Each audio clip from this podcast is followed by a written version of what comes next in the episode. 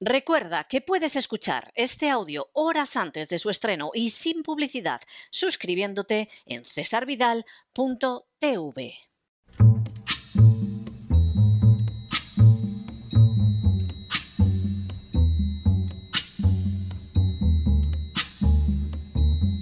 La voz con César Vidal, desde el exilio. When the night has come and the land is dark and the moon is the only light we'll see. No, I won't be afraid. Oh, I won't be afraid just as long as you stand, stand by me. Muy buenos días, muy buenas tardes, muy buenas noches y muy bienvenidos a esta nueva singladura de la voz. Soy César Vidal, hoy es el miércoles 16 de marzo de 2022 y me dirijo a los hispanoparlantes de ambos hemisferios, a los situados a uno y otro lado del Atlántico y como siempre lo hago desde el exilio. Corría el año 512 a.C. cuando el rey Heli de Bu, en la antigua China, contrató a un militar llamado Sun Tzu. Se trataba sin duda de una magnífica elección, porque en aquella era de la historia china, las siete naciones, es decir, Zhao, Qi, Qin, Chu, Han Wei y Yan, se mantenían en guerra, una guerra que duraría por espacio de dos siglos para hacerse con el control de la vasta extensión de territorio fértil situada en la parte oriental de China. Sun Tzu no solo demostró ser un excelente general, sino que además logró condensar toda su experiencia guerrera en un libro que se convertiría en clásico. Titulado El arte de la guerra, este libro se sigue leyendo hoy con aprovechamiento entre los estudiosos del arte militar. Entre las muchas enseñanzas señaladas por Sun Tzu aparece aquella que afirma, los guerreros victoriosos ganan primero y después van a la guerra, mientras que los guerreros derrotados van a la guerra primero y después intentan ganar. La sentencia de Sun Tzu difícilmente hubiera podido corresponderse más con la realidad.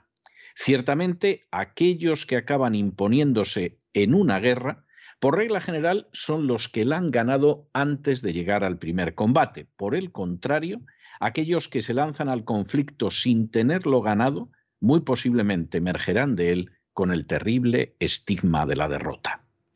En las últimas horas hemos tenido nuevas noticias sobre los principales planes destinados a obtener la hegemonía mundial. Sin ánimo de ser exhaustivos, los hechos son los siguientes. Primero, en la actualidad existen tres planes principales cuya finalidad es lograr una hegemonía mundial. El primero pretende mantener la existencia de un mundo unipolar dirigido por los Estados Unidos. El segundo tiene como meta la imposición de la agenda globalista para el año 2030 y el tercero pretende que China se convierta en la primera potencia mundial para el año 2049. Segundo, el plan encaminado al establecimiento de un mundo unipolar en el que Estados Unidos sería la única potencia hegemónica se terminó de fraguar en la década de los años 90 del siglo pasado.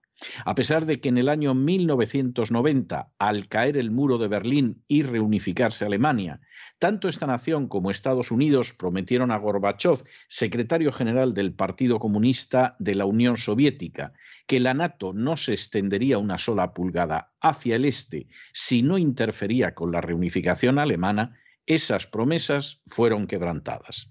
Tercero, en el año 1991, es decir, al año siguiente, tuvo lugar el colapso de la Unión Soviética y de su territorio emergieron diversos estados. Aunque Rusia se hizo cargo de la totalidad de la deuda soviética, su territorio era ahora un 30% más pequeño y contaba con un 40% menos de riqueza. Cuarto, en el año 1997, Rusia propuso la creación de un sistema de paz que garantizara la seguridad de Europa y que incluyera la no expansión de la OTAN hacia el este. De nuevo, Estados Unidos prometió que tal expansión no se llevaría a cabo, pero una vez más faltó a sus promesas y la subsiguiente expansión de la NATO hacia las fronteras de Rusia implicó la entrada de una quincena de naciones más del este de Europa. Quinto, ese mismo año de 1997, esa cosmovisión de hegemonía unipolar quedó plasmada en el Plan para el Nuevo Siglo Americano, que contemplaba la perspectiva de que Estados Unidos invadiera varias naciones para someterlas a su control. El plan reconocía que el pueblo americano no estaría dispuesto a respaldar esa sucesión de guerras, pero señalaba también que un oportuno Pearl Harbor es decir, un ataque contra los Estados Unidos haría cambiar la opinión pública.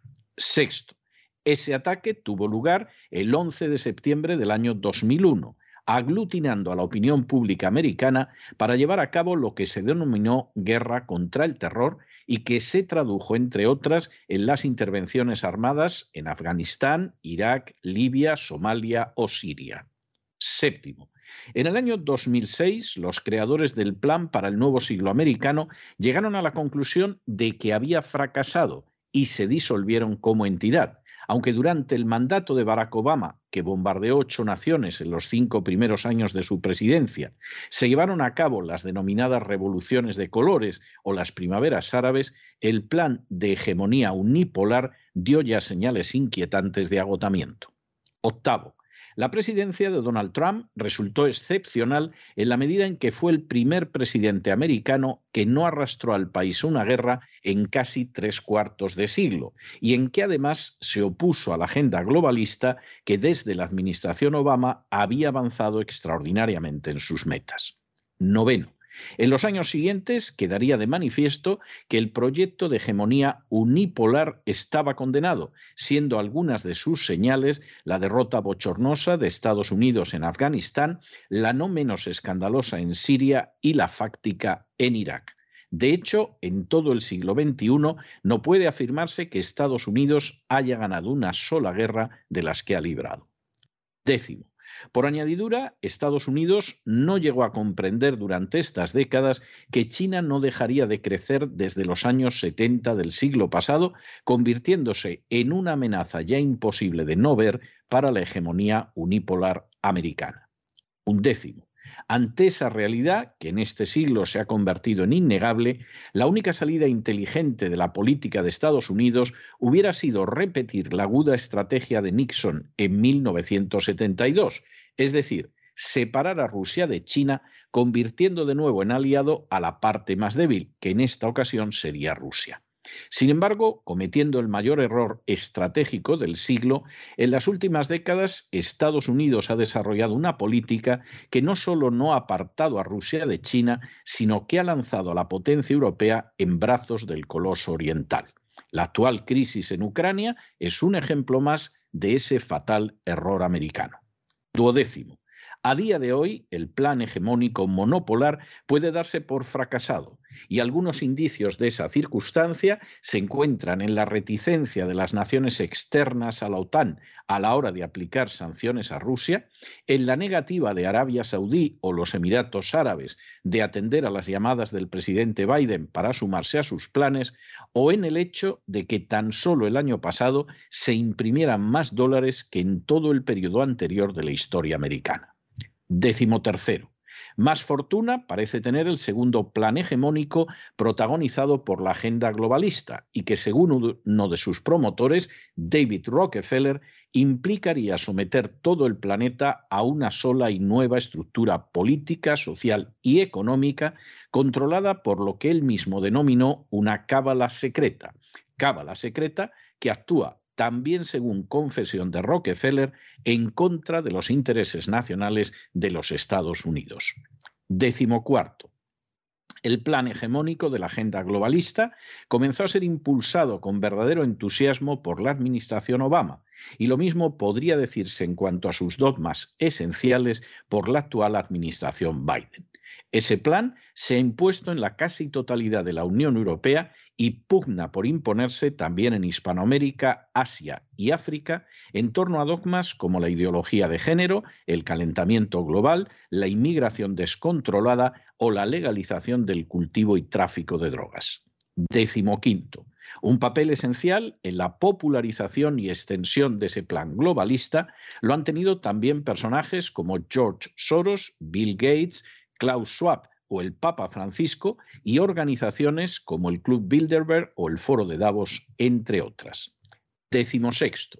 De manera bien reveladora, según declaración pública y expresa del Foro de Davos, el plan hegemónico de la agenda globalista contempla que cuando se consume su triunfo en el año 2030, Estados Unidos habrá dejado de ser la primera potencia mundial, una circunstancia totalmente lógica porque para la agenda globalista uno de sus obstáculos principales es la existencia de naciones independientes, libres y soberanas. Décimo séptimo.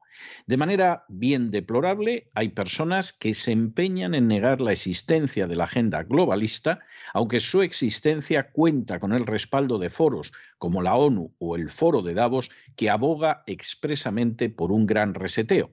También existen los que la identifican con el comunismo, algo absolutamente imposible siquiera cuando se ve las personas y las organizaciones que la impulsan. Décimo octavo. La agenda globalista, por el contrario, avanza sus objetivos lo mismo sobre la acción de gobiernos de izquierdas que de derechas. De hecho, la dictadura cubana ha señalado públicamente su respaldo a la Agenda 2030 en paralelo al control que George Soros pretende tener sobre los miembros del Parlamento Europeo y que va desde europarlamentarios de la extrema izquierda hasta otros que pertenecen a la derecha. Décimo noveno.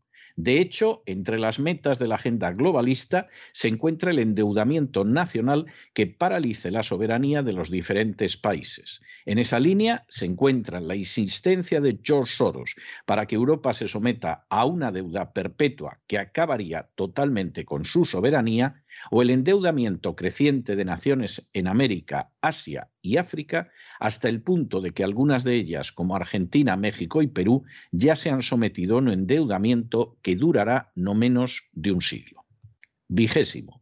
Frente a estos dos proyectos encaminados a obtener la hegemonía mundial, China plantea otro plan hegemónico muy diferente.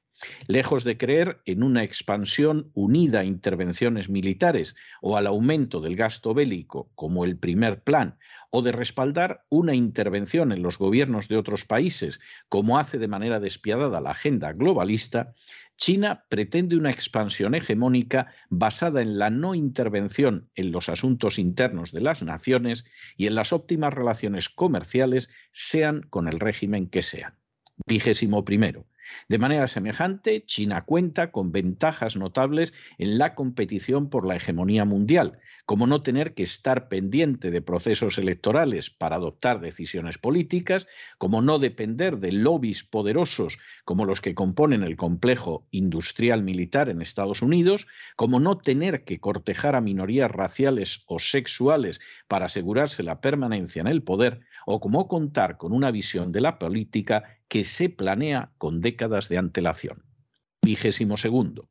De manera nada sorprendente, China ha ido desplazando a Estados Unidos como primer socio comercial, incluso de naciones hispanoamericanas como la Argentina, y al mismo tiempo ha ido estableciendo una tupida red de influencias en torno a intereses económicos recíprocos. Vigésimo tercero.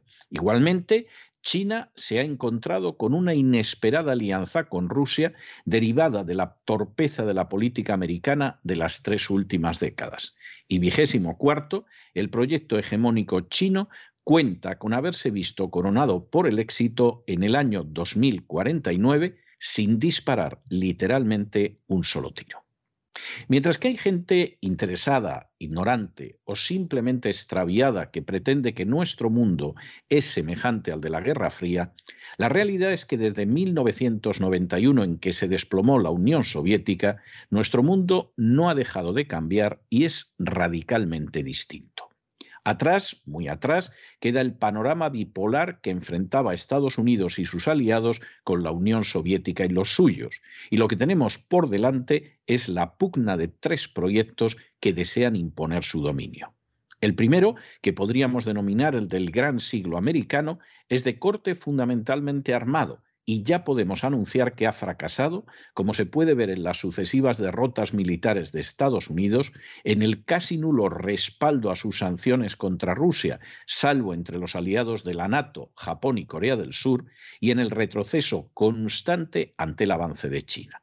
Aunque sin duda alguna ha generado extraordinarios beneficios al complejo industrial militar y a otros lobbies de poder, al fin y a la postre ha debilitado enormemente la posición de Estados Unidos, que gasta con escasos resultados prácticos el 53% de su, de su presupuesto nacional en gasto militar y que es visto con una desconfianza creciente incluso por buena parte de sus aliados de la OTAN.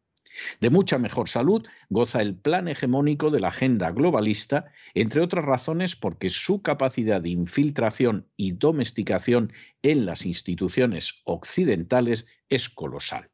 Que George Soros pueda afirmar públicamente que controla a la tercera parte del Parlamento Europeo, que la administración americana actual sea sorosiana en su política nacional e internacional, y que presidentes de naciones como Colombia, España, Italia o Argentina acepten las directrices marcadas por Soros y otros personajes de la agenda globalista sin rechistar, indica hasta qué punto ha ido avanzando un plan hegemónico que significa el final de la independencia, de la soberanía y de la libertad de las naciones del mundo, controladas en favor de una reducida élite a la que nadie ha elegido ni ha otorgado la menor representatividad.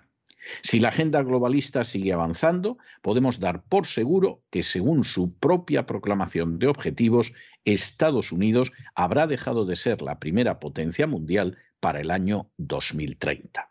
Como diría el chino Sun Chi, el secreto de todas sus actividades ha estado en lograr que buena parte de la opinión pública mundial no se haya enterado de todas sus intenciones. El tercer plan hegemónico también ha avanzado de manera espectacular. Si hace 50 años China era una nación tercermundista con armamento nuclear, en estos momentos es la segunda potencia mundial camino de convertirse en la primera.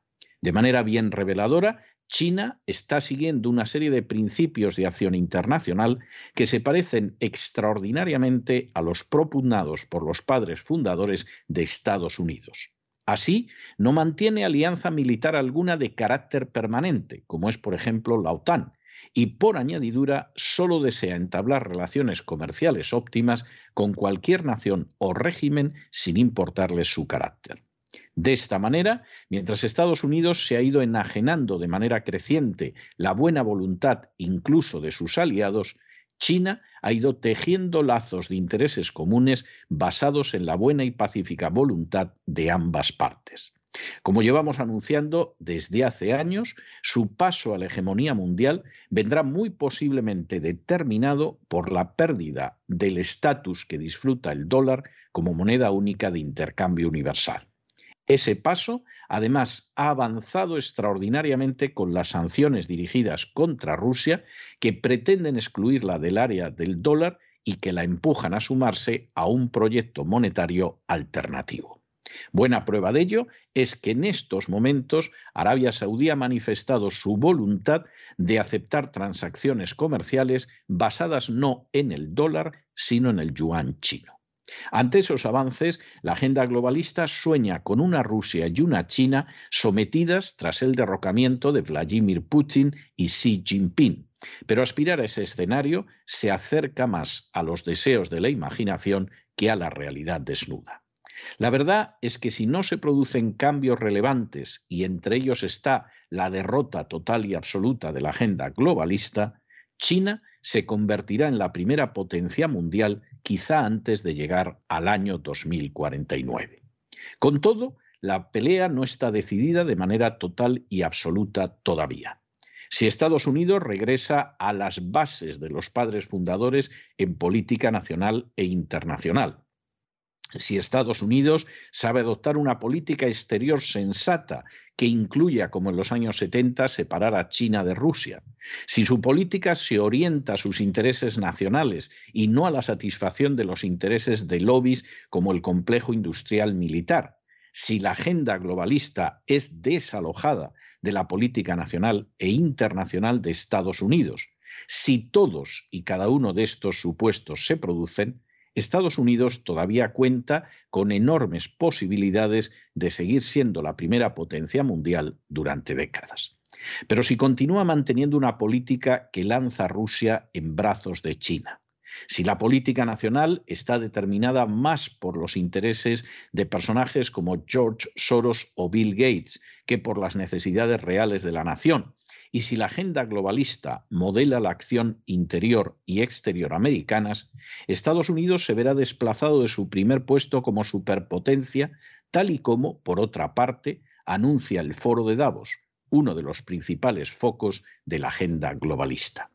Al final, se cumpliría así la máxima enseñada por el genial estratega chino Sun Tzu. China se transformaría en un guerrero victorioso por ganar primero y después ir a la guerra, mientras que Estados Unidos sería el guerrero derrotado por ir primero a la guerra y después intentar ganar. Pero no se dejen llevar por el desánimo o la frustración. Y es que a pesar de que los poderosos muchas veces parecen gigantes, es solo porque se les contempla de rodillas, y ya va siendo hora de ponerse en pie. Mientras tanto, en el tiempo que han necesitado ustedes para escuchar este editorial, la deuda pública española ha aumentado en cerca de 7 millones de euros y una parte no pequeña ha ido a financiar a las furcias mediáticas que les ocultan esta decisiva, relevante y trascendente realidad. Muy buenos días, muy buenas tardes, muy buenas noches. Les ha hablado César Vidal desde el exilio. Que Dios los bendiga.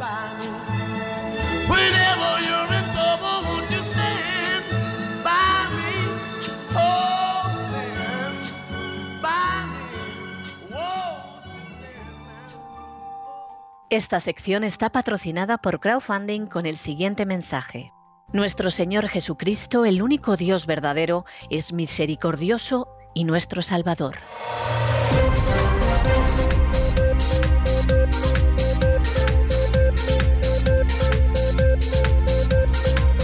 Las noticias del día. Estamos de regreso y estamos de regreso después de ese editorial que hemos dedicado a los tres planes de hegemonía mundial que en estos momentos, con mayor o menor fortuna, combaten por el control del planeta. El primero es un plan más que conocido, es un plan que sobre todo cuaja en los años 90, después del desplome de la Unión Soviética, que deja a Estados Unidos como la única superpotencia mundial. Y es un plan que cuaja, entre otros documentos, en el plan para el nuevo siglo americano, donde se dice muy claramente que Estados Unidos tiene que aprovechar la situación para dedicarse a invadir una serie de países, Afganistán, Irak, Somalia, Irán, etcétera, y de esta manera asegurar su dominio unipolar del planeta. Como todo este tipo de planes, el, el, papel aguanta todo. El plan en el que estaba gente, como era el caso de Pearl, como era el caso de Wolfowitz y otros personajes que tuvieron un peso enorme en las administraciones del presidente Bush, se llevó a cabo. El plan, por cierto, advertía en 1997 de que el pueblo americano no iba a estar en absoluto dispuesto a meterse en más aventuras militares, porque el recuerdo de Vietnam era el recuerdo de Vietnam. Pero decía que si se producía un nuevo Pearl Harbor, la opinión pública americana iría en esa dirección. Pearl Harbor hubo, los atentados del 11 de septiembre. Y a partir de entonces fue muy fácil ir encadenando una guerra con otra. Pero claro, una cosa es ir a la guerra y otra ganarla. ¿Se derribó al gobierno de los talibán? Bueno, abandonaron la capital de Afganistán, eso es cierto. Se derribó a Saddam Hussein, que fue durante años un aliado privilegiado de los Estados Unidos, pues también. Pero luego esas guerras no se ganaron, porque no basta con derribar un gobierno, no basta con vencer a un ejército, luego tienes que ocupar la población y ver cómo controlas aquello. Afganistán, después de más de 20 años, se saldó con una bochornosa derrota de los Estados Unidos. En el caso de Siria sucedió exactamente lo mismo. Se pretendía derribar a Al-Assad y de ahí de nuevo Estados Unidos salió derrotado, aunque con Donald Trump, pues hombre, pareció que la cosa no era tan grave y casi nadie se enteró. Por supuesto, la situación en Libia ha sido un desastre y en Irak hay una derrota técnica de la que nadie habla ya, porque no vas a reconocer que Irak es un caos en estos momentos peor que el que existía en la época de Saddam Hussein. Pero ¿cómo serían las cosas que los creadores del plan del nuevo siglo americano para el año 2006 ya habían llegado a la conclusión de que eso no tenía futuro, disolvieron el grupo y a ver qué sucedía? A día de hoy, y esto es muy triste tener que decirlo, ese plan de dominio unipolar de los Estados Unidos se puede dar por derrotado. Hay analistas que ya lo señalan y efectivamente aquí parece obvio que no va a ser posible, pues seguramente a corto o medio plazo. El segundo plan es el de la agenda globalista y este ha progresado de manera tremenda mediante la corrupción, mediante la utilización de organizaciones como las de Soros, mediante la bendición de personajes religiosos como el Papa Francisco, mediante las acciones económicas de otros personajes como Bill Gates, la agenda globalista ha ido avanzando hacia conseguir eso que el propio David Rockefeller en sus memorias denomina la creación de un solo mundo en términos políticos, económicos y sociales, controlado por lo que él, no nosotros, él denomina una cábala secreta. La agenda globalista ha avanzado tanto que incluso está más que infiltrada en el gobierno de Estados Unidos. La administración Obama y la administración Biden son administraciones globalistas, a pesar de que el propio foro de Davos anuncia en ese vídeo maravilloso donde nos dice que no tendremos nada y seremos felices, que realmente para el año 2030 Estados Unidos ya no será la primera potencia mundial. Esto es muy triste, pero es una realidad con la que hay que enfrentarse si uno quiere entender el mundo en el que vivimos, que no es el de la Guerra Fría. el tercer plan hegemónico es el de China, que se ha desarrollado de una manera increíblemente inteligente y además sobre la base de que China, curiosamente, combina, por un lado, buena parte de la visión de los padres fundadores de Estados Unidos, como es no tener alianzas militares permanentes o como es buscar solo buenas relaciones comerciales con todo el mundo independientemente de su régimen, con otras cuestiones que son propias de China. Por ejemplo, el hecho de que los planes se toman con décadas de antelación el hecho de que no tienen que estar pendientes de los lobbies cercanos al poder, porque no existen lobbies cercanos al poder el hecho de que como no hay elecciones, su política es a largo plazo, no depende de la próxima elección municipal, de midterm o de lo que sea. Y el hecho, que realmente es enormemente importante, de que al fin y a la postre las decisiones se hacen siguiendo los intereses nacionales. Y en ese sentido, China tiene una enorme ventaja, no tiene que contentar a minorías sexuales, ni a minorías raciales, ni cosa por el estilo, y por lo tanto lleva una política en la que podría cometer errores, pero se busca fundamentalmente el beneficio de los intereses nacionales. Y en ese sentido, China, que tiene un plan alternativo, un tercer plan, va avanzando de manera inexorable hacia ese año 2049, donde China reconoce, cuestión aparte es los que no tienen ni idea de lo que hay, que para ese año será la primera potencia mundial sin haber tenido que disparar un solo tiro, lo cual, a mi juicio, resulta más que significativo. Luego habrá gente que quiera creer que estamos en la Guerra Fría que acabó hace más de 30 años, gente que haga cálculos y análisis que se han demostrado equivocados durante décadas, lo que quiera. Pero la realidad es esta. Y o Estados Unidos se libera totalmente de ese cáncer que es la agenda globalista Adopta una política realista en términos de defensa, como han hecho los imperios que han prevalecido a lo largo de los siglos. Y en un momento determinado consigue separar a Rusia de China, como fue el gran logro estratégico de Richard Nixon en los años 70, o Estados Unidos efectivamente dejará de ser la primera potencia mundial y lo que vendrá después seguramente no va a ser el sueño de Soros de que como se van a morir Putin y Xi Jinping van a poder también absorber a China y a Rusia, sino que nos vamos a encontrar con un siglo chino y un siglo chino que puede durar, pues fíjense ustedes, hasta las bodas del Cordero. Y este es el panorama real. Y hay de aquellos que no lo quieran ver y se crean que están viviendo en los años 70 del año pasado porque esos van como pollos sin cabeza sin saber en qué dirección se mueve y, por cierto, pudiendo hacer muchísimo daño. Dicho esto, y después de esta recapitulación del editorial y antes de entrar en el boletín, les tenemos que recordar que solo para suscriptores de César Vidal .tv tienen ustedes acceso al documental dirigido por Alejo Moreno titulado Los señores de las redes. Alejo Moreno, aquellos que son suscriptores de cesarvidal.tv lo conocen porque es el director de Hechos Probados, un magnífico documental que tuvimos durante un mes entero en exhibición en cesarvidal.tv, donde aparecían algunas de las felonías criminales que perpetra de manera sistemática la agencia tributaria en España.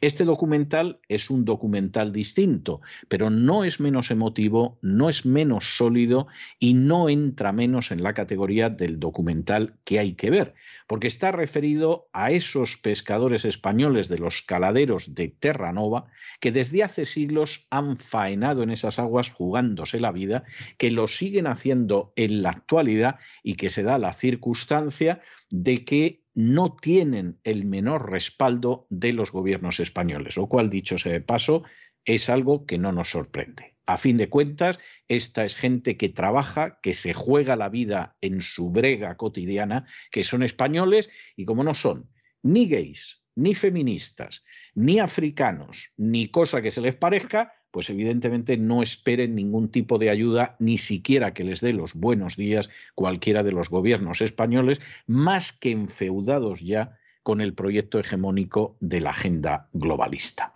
Dicho esto, entramos en el boletín y entramos con una cuestión verdaderamente tremenda.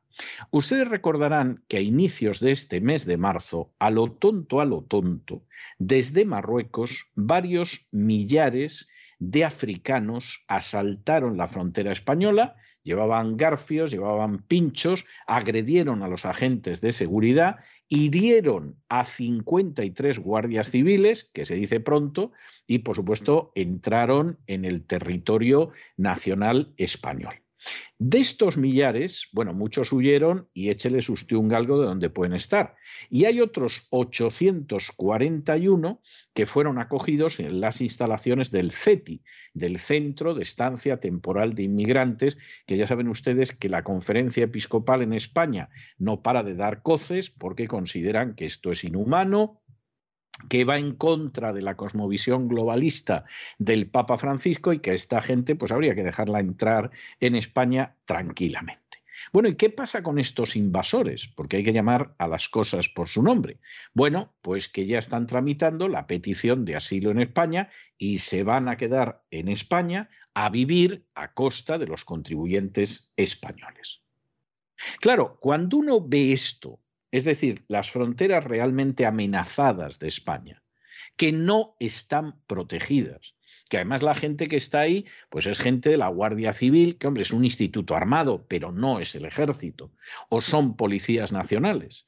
Y mientras tanto, Pedro Sánchez, presidente del gobierno social comunista en España, pues anda por ahí en la defensa de Letonia y del Mar Negro, bueno, pues si te pilla de buenas, dices aquí se han vuelto locos en España y esto va a acabar como el rosario de la aurora, porque cuando uno lleva décadas haciendo las cosas mal, llega de pronto un día el que menos te espera que explota todo. Pero hay otros días que es que lo ves y dices, pero bueno, aquí tendría que haber alguna reacción, ¿no? En vez de dedicarse a perseguir a los rusos que hay en España, en vez de hacer lo que ha hecho esa universidad española, que ha decidido que a todos los estudiantes rusos que tiene los echa, porque no quiere tener rusos en clase, como si esos pobrecillos tuvieran culpa de lo que pueda hacer o dejar de hacer Putin. Bueno, pues resulta que Pedro Sánchez regulariza y da estatus de residente legal a más de 100.000 ucranianos ilegales. Esto va a tener un efecto llamada que mejor no pensarlo. Y al mismo tiempo, por si fuera poco, no mueve un dedo para defender la frontera sur de España, que es la que está verdaderamente amenazada. En lugares como Ceuta y Melilla, donde Dios quiera que no pase nada en contra de lo que ya ha previsto algún general, pero que desde luego si pasa, la OTAN no va a mover un dedo por defender a España.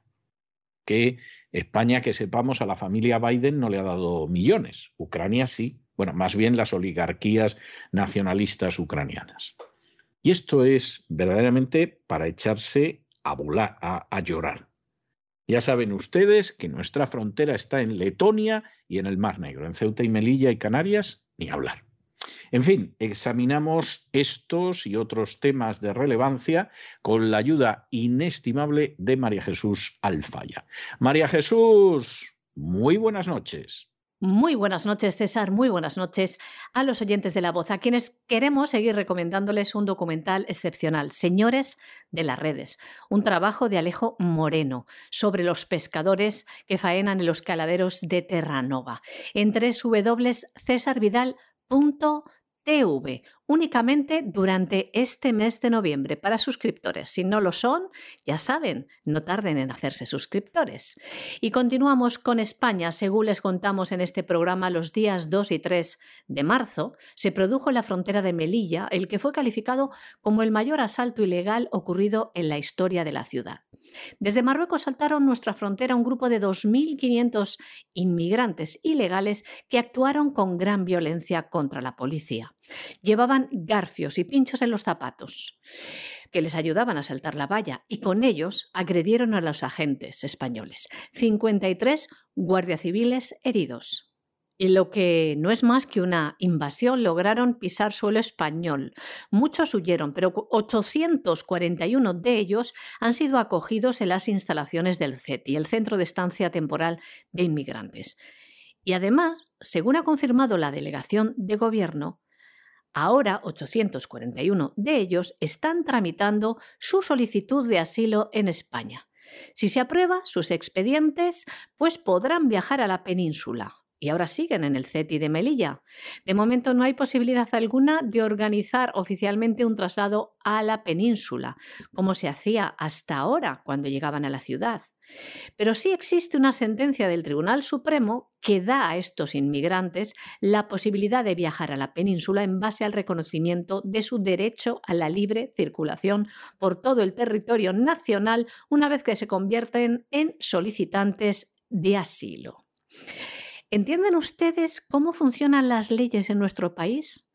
Que personas que cometen un delito asaltando de manera ilegal nuestras fronteras, agrediendo violentamente a medio centenar de agentes, sean acogidos mientras se les mantiene con el dinero de todos los españoles y luego se les permita acogerse, solicitar el estatus de refugiado y dejarles que circulen libremente por nuestro país? ¿A ustedes esto les parece normal?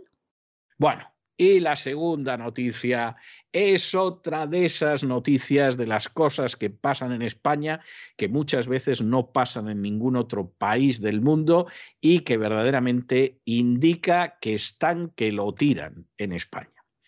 Vamos a ver, España es un país quebrado, es un país quebrado desde la época de Zapatero.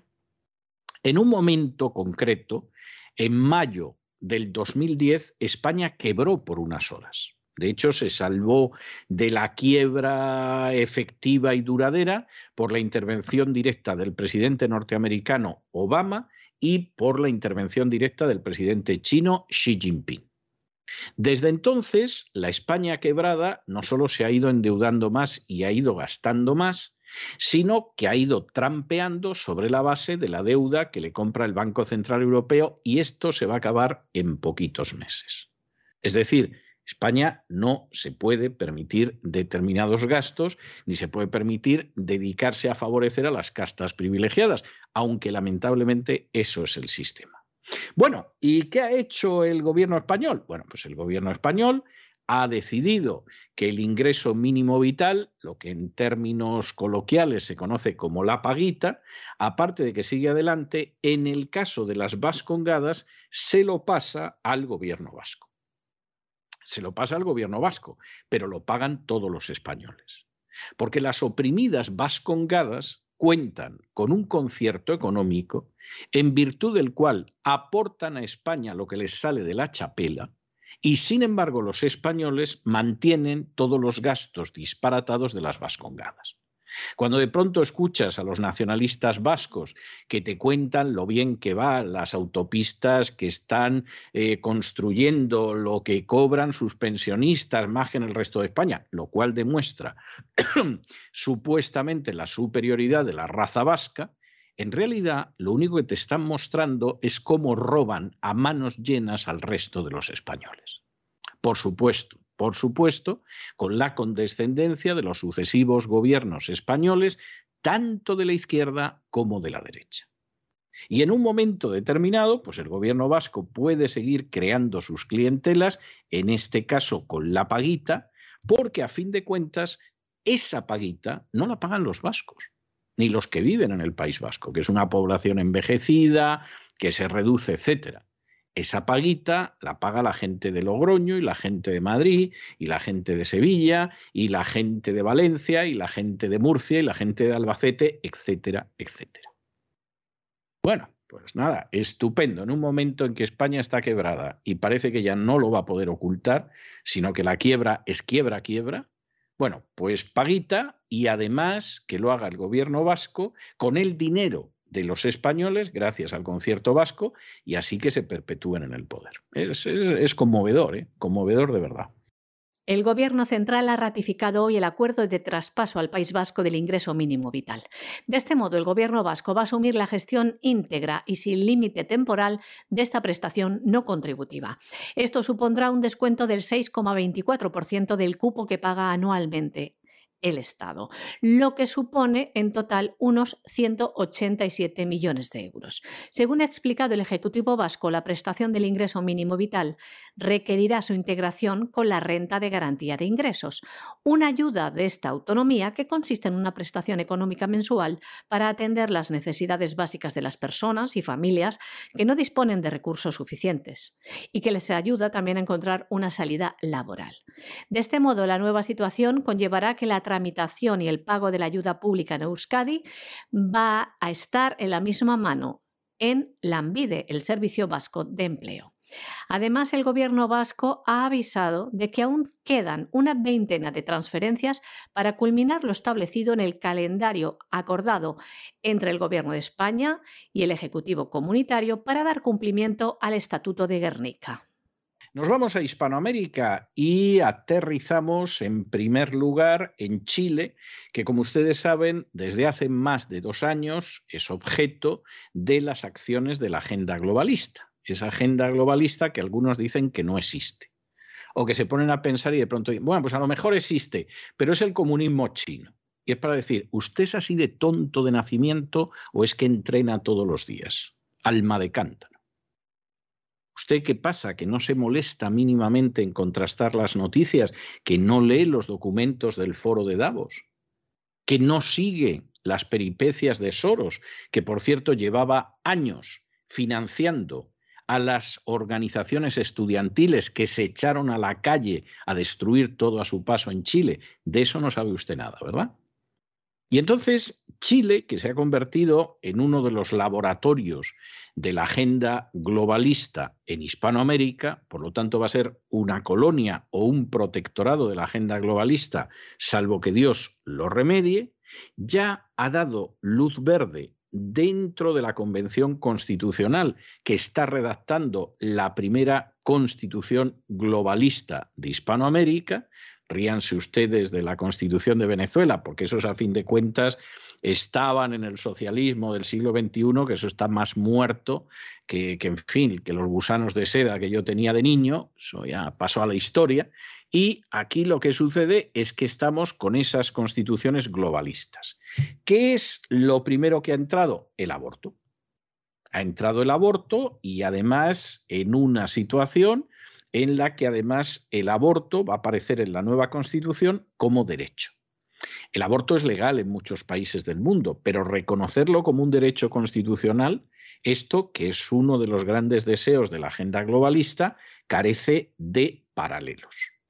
Ahora bien, aquí ya hemos entrado en que efectivamente el aborto forma parte de eso que llaman derechos sexuales y reproductivos, que ya es doloroso que la destrucción de la reproducción se llame derechos reproductivos, es decir, es una, un escupitajo contra el sentido común y la inteligencia, y ya está en la Constitución de Chile. Hombre, a lo mejor luego la Constitución no se acaba, sucede Dios sabe qué, eh, votan en contra los ciudadanos en referéndum, etcétera, pero de momento ya está. Y la idea es que efectivamente esa constitución sea una constitución globalista y a favor de la inclusión del aborto, terrible crimen masivo. Como si fuera un derecho, han votado izquierdas y derechas.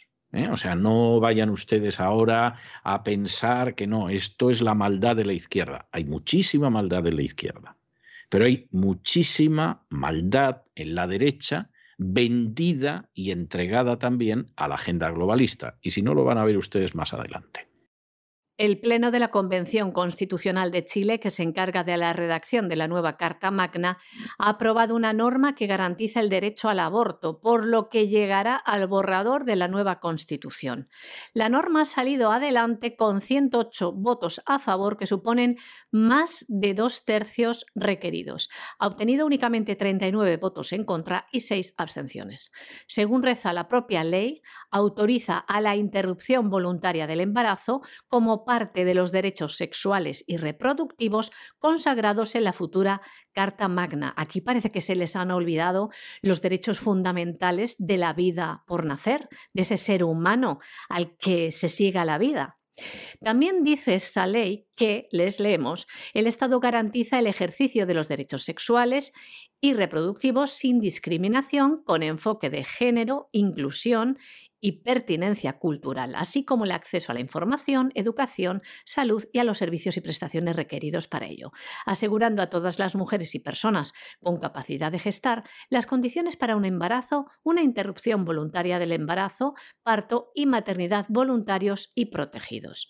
Nos preguntamos si también se le garantiza a esas mujeres que se ven abocadas abortar en muchos de los casos sin querer porque no tienen ninguna salida, ya sea económica o de apoyo de algún tipo.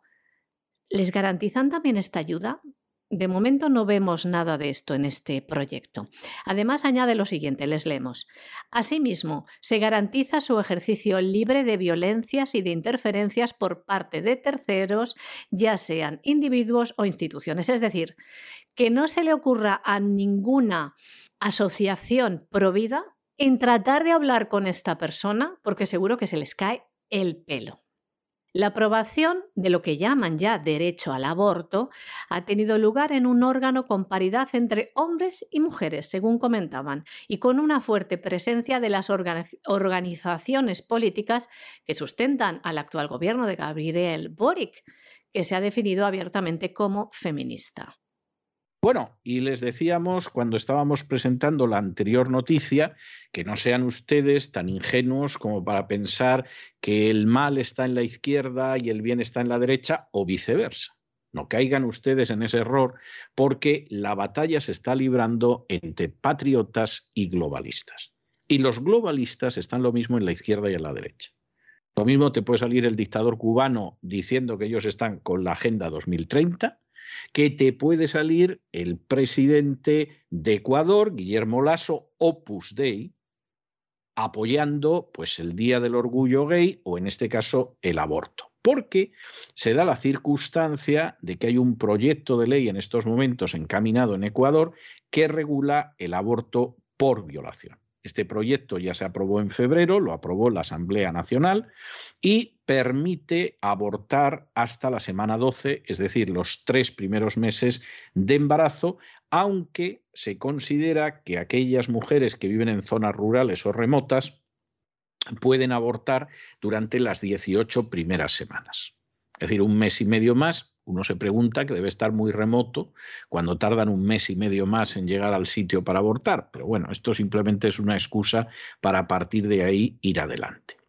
¿Qué esperaría uno del presidente ecuatoriano Guillermo Lasso, de derechas, católico practicante, miembro del Opus Dei y bla, bla, bla, bla, bla? Bueno, pues teóricamente, y por eso lo votaron muchos en Ecuador, se esperaría que se opusiera a la agenda globalista. ¿Qué ha hecho Lasso desde que llegó al poder? A pesar de ser católico practicante, político de derechas, miembro del Opus Dei y bla, bla, bla, todo lo contrario. Agachar los cuernos ante la agenda globalista. Y por supuesto, ante esta situación, pues evidentemente no va a oponer un veto presidencial y se escuda en el hecho de que, bueno, él no se va a oponer a los principios constitucionales y Pero ¿qué principios constitucionales? ¿Desde cuándo en la constitución del Ecuador está consagrado el aborto? Lasso es un ejemplo de esa derecha que traiciona a su pueblo al servicio de la agenda globalista. Y cuando algunos de pronto creen que la solución frente a la izquierda es la derecha, pues es para decir, usted no sabe el mundo en el que vive, ¿no? Habrá que ver qué derecha, porque por ejemplo, del tercio de eurodiputados que controla Soros en el Parlamento Europeo, de ese tercio, que se dice pronto, ese tercio va de la extrema izquierda hasta la derecha, ambas inclusive. Es decir, eso no tiene más vuelta de hoja. De manera que luego no se sorprendan ustedes de las cosas porque las cosas son las que son. El presidente ecuatoriano Guillermo Lasso ha hecho puntualizaciones al proyecto de ley que regula el aborto por violación en Ecuador, un proyecto aprobado en febrero por la Asamblea Nacional. El proyecto buscaba permitir a las mujeres embarazadas tras una violación que pudieran abortar hasta la semana 12 de gestación, con una excepción para las mujeres, adolescentes y niñas de zonas rurales o remotas, para quienes el texto daba un plazo de hasta 18 semanas.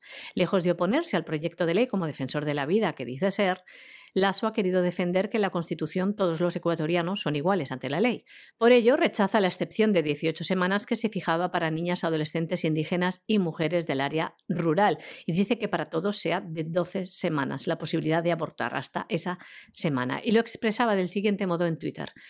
Mis decisiones siempre se enmarcarán en los límites definidos en mis funciones constitucionales. Por eso he decidido incluir observaciones al proyecto de ley con el objetivo de que éste guarde absoluta concordancia con el dictamen de la Corte Constitucional. Recordamos que la Corte Constitucional despenalizó el aborto en casos de violación en el año 2021.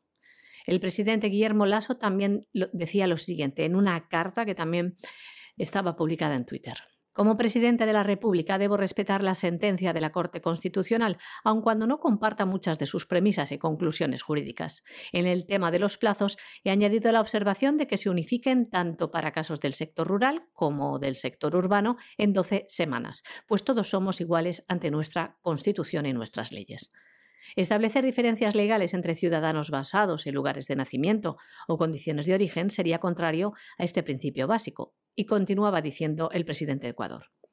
De igual manera, la sentencia de la Corte Constitucional ordenaba expresamente al legislativo establecer los requisitos de acceso al aborto en caso de violación. Sin embargo, la Asamblea prácticamente los ha omitido. Por lo tanto, en mis objeciones he incluido requisitos que le brindarán al cuerpo legal conformidad con la sentencia de la Corte. Además, el presidente ecuatoriano ha señalado que el Parlamento olvidó también la objeción de conciencia de los médicos, exigiendo así la inclusión de artículos para garantizar a todos los profesionales de la salud la aplicación de este principio constitucional. Las objeciones del presidente Lasso incluyen 61 textos alternativos. Con ellos, el proyecto de ley retorna a la Asamblea, que deberá decidir en 30 días si se mantiene el texto original o si se acepta la propuesta del Ejecutivo. Y terminaba su escrito el presidente Guillermo Lasso diciendo lo siguiente. Ese es el espíritu que guía cada una de mis decisiones y como lo expresé públicamente hace un año, me ratifico en que como hombre católico seguiré viviendo de acuerdo a mis creencias, pero como presidente de la República del Ecuador haré todo lo que esté en mi poder para hacer respetar los principios de un sistema plenamente republicano y democrático. Le recordamos también que el pasado 17 de febrero la Asamblea Nacional aprobaba este proyecto de ley del aborto que permitía el aborto para casos de violación dentro de los plazos que les acabamos de comentar. Nos vamos a internacional y antes de entrar en internacional tenemos que recordarles que única y exclusivamente para suscriptores de César Vidal .tv, en estos momentos estamos exponiendo dos documentales de Oliver Stone, el director ganador de varios Oscar, que tienen que ver con Ucrania dos grandes documentales donde no solamente se analiza lo que son las raíces y el origen del conflicto, sino de manera muy certera y muy bien documentada lo que fue el golpe de Estado de 2014 en el Maidán.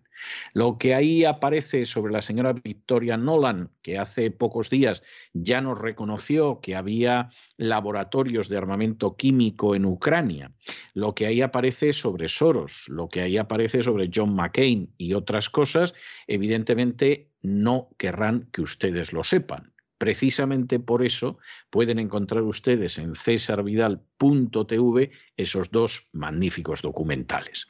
Y por cierto, empezamos con Ucrania, porque Zelensky está en fin, al que quieren algunos presentar como el general de Gaulle, lo cual es el remate.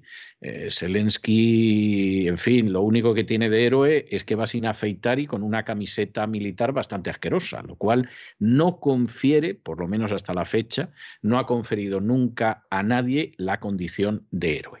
Zelensky, por supuesto, a su familia la sacó de Ucrania hace mucho tiempo, cosa que muchos ucranianos no pueden hacer. Es verdad que junto con la familia ya había sacado el dinero hace mucho tiempo, no en vano. Zelensky, antes de ser presidente, ya aparecía en los papeles de Panamá, en los Panama Papers, y el listado de oligarcas ucranianos que ya han sacado a la familia y miles y miles y miles y más miles de millones de dólares de Ucrania, bueno, eso es para hacer un editorial y no descartamos hacerlo, aunque sea para mostrar las falacias del aparato de propaganda de algunos lobbies. Pero claro, Zelensky está entre la espada y la pared. Por un lado, el sentido común le aconseja que efectivamente se comprometa a que Ucrania no entre en la NATO, en la OTAN. Y entonces, en algún momento en que se ve que no tiene al asesor extranjero subido a la chepa, pues dice, bueno, pues aquí no vamos a pedir el ingreso a la OTAN, porque aquí ni vienen tropas de la OTAN ni nada y no hay más remedio. Pero luego, al mismo tiempo, tiene que seguir interpretando, a fin de cuentas es un actor, el papel del general de Gaulle. Y entonces se dirige al Congreso de los Estados Unidos y les dicen que recuerden Pearl Harbor y el 11 de septiembre, y es para decir, ¿y qué tiene que ver Pearl Harbor y el 11 de septiembre con la historia que hay organizada en Ucrania? Esto lo dices por el golpe de Estado del 2014. Lo dices por la manera en que habéis asesinado con bombardeos a miles de civiles inocentes de Donetsk y de Lugansk. Y claro, por un lado, Zelensky pues evidentemente quisiera acabar el conflicto de la manera más aceptable. Por cierto, que en estos momentos Rusia y Ucrania están celebrando la sexta ronda de negociaciones y por otro lado dice, bueno, entre que los de la OTAN no me dejan salir del lío, hombre, pues que me ayuden más, ¿no? Impongan ustedes de alguna manera una medida que no permita que los aviones rusos vuelen, porque claro, nos están machacando los objetivos militares y de paso parece que van a entrar en ciertas ciudades y como encuentren determinados laboratorios químicos, esto va a ser tremendo. De hecho, desde Estados Unidos se sigue repitiendo y además el secretario general de la OTAN, que es el señor Stoltenberg, que tiene un pasado, un presente y previsiblemente un futuro de lo más siniestro, que es posible que Moscú provoque un ataque con armas químicas de falsa bandera. Esto después de que sabemos que hay como una treintena de laboratorios del Pentágono con armamento químico en Ucrania violando la legalidad internacional y reconocido en el Senado por Victoria Norland. El señor Stoltenberg es de lo más de lo más odioso que en estos momentos hay en la política internacional, pero le han prometido que cuando deje la Secretaría General de la OTAN le van a dar la dirección del Norges, que es uno de los grandes fondos de inversión, como lo es Vanguard y como lo es BlackRock, y va a decir cualquier cosa. Como en su día otro secretario general de la OTAN, que se llamaba y se llama Javier Solana, no tuvo el menor problema en bombardear durante casi 90 días Belgrado, porque así le apetecía a la OTAN, aunque la inmensa mayoría de las víctimas fueran precisamente civiles inocentes. De manera que aquí ya a estas alturas todos nos conocemos, a menos que uno sea muy ignorante. Y Zelensky está en ver lo que pasa. Es decir, eh, o me ayudan ustedes de una manera mayor o me voy a tener que rendir. Bueno, pues imagínense ustedes si esto fuera a la inversa. Si fuera la OTAN la que hubiera invadido, como ha invadido Afganistán o Irak o Libia o tantos sitios, y de pronto los que estaban ahí dijeran, oiga, que nos ayude alguien, China, Rusia, quien sea, que nos están machacando. Si lo hubieran dicho, no nos hubiéramos enterado de entrada. Hubiera desaparecido de los medios de comunicación, como ha desaparecido los bombardeos terribles y criminales de Arabia Saudí sobre el Yemen. Y esta es la triste realidad. Antes de iniciar la información en este boletín sobre el terreno internacional, queremos recomendarles dos documentales del prestigioso director de cine estadounidense Oliver Stone. En ellos pueden entender el conflicto de Ucrania, son Revealing Ukraine y también el otro documental Ukraine on Fire. César Vidal, Televisión, ha comprado los derechos a la productora de Oliver Stone y los suscriptores de www.cesarvidal.tv podrán disfrutar de estos excelentes documentales. Pueden suscribirse, entren en www.cesarvidal.tv.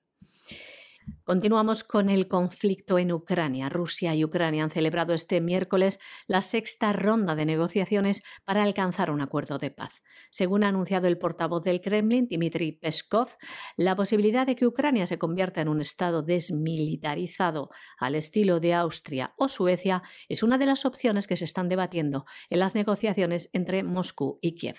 Sin embargo, Ucrania ha reclamado que se establezca un modelo de neutralidad propio para su país y no uno basado en el de otros países como Suecia o Austria, que tienen ejército propio pero no pertenecen a la OTAN. Ayer Zelensky renunciaba a pedir el ingreso a la OTAN ante la falta de apoyo mundial y lo expresaba del siguiente modo. Ha quedado claro que Ucrania no es miembro de la OTAN. Lo entendemos. Somos gente comprensiva. Durante años hemos escuchado que las puertas estaban supuestamente abiertas. Me alegra que nuestra gente esté comenzando a entender esto y confíen en ellos mismos y en los socios que nos ayudan. Decía Zelensky a la vez que pedía que le brindaran más apoyo militar, en especial aviones de combate. Por su parte, el secretario general de la OTAN, Jens Stoltenberg, ha alertado de que Moscú podría estar planeando un ataque de falsa bandera para usar armas químicas contra Ucrania. Después, ya saben que Rusia denunciará esto y la subsecretaria de Estado norteamericana confirmaba que realmente existían estos laboratorios de armas químicas y biológicas. Además, hoy mismo los ministros de defensa de la OTAN van a seguir apoyando a Ucrania con el envío de más armamento, es lo que han dicho. Además, el secretario de Defensa estadounidense, Joe Austin, hacía la siguiente declaración. Nuestra presencia aquí manda una señal al mundo de que estamos unidos en el apoyo a Ucrania y que condenamos la invasión injustificada rusa.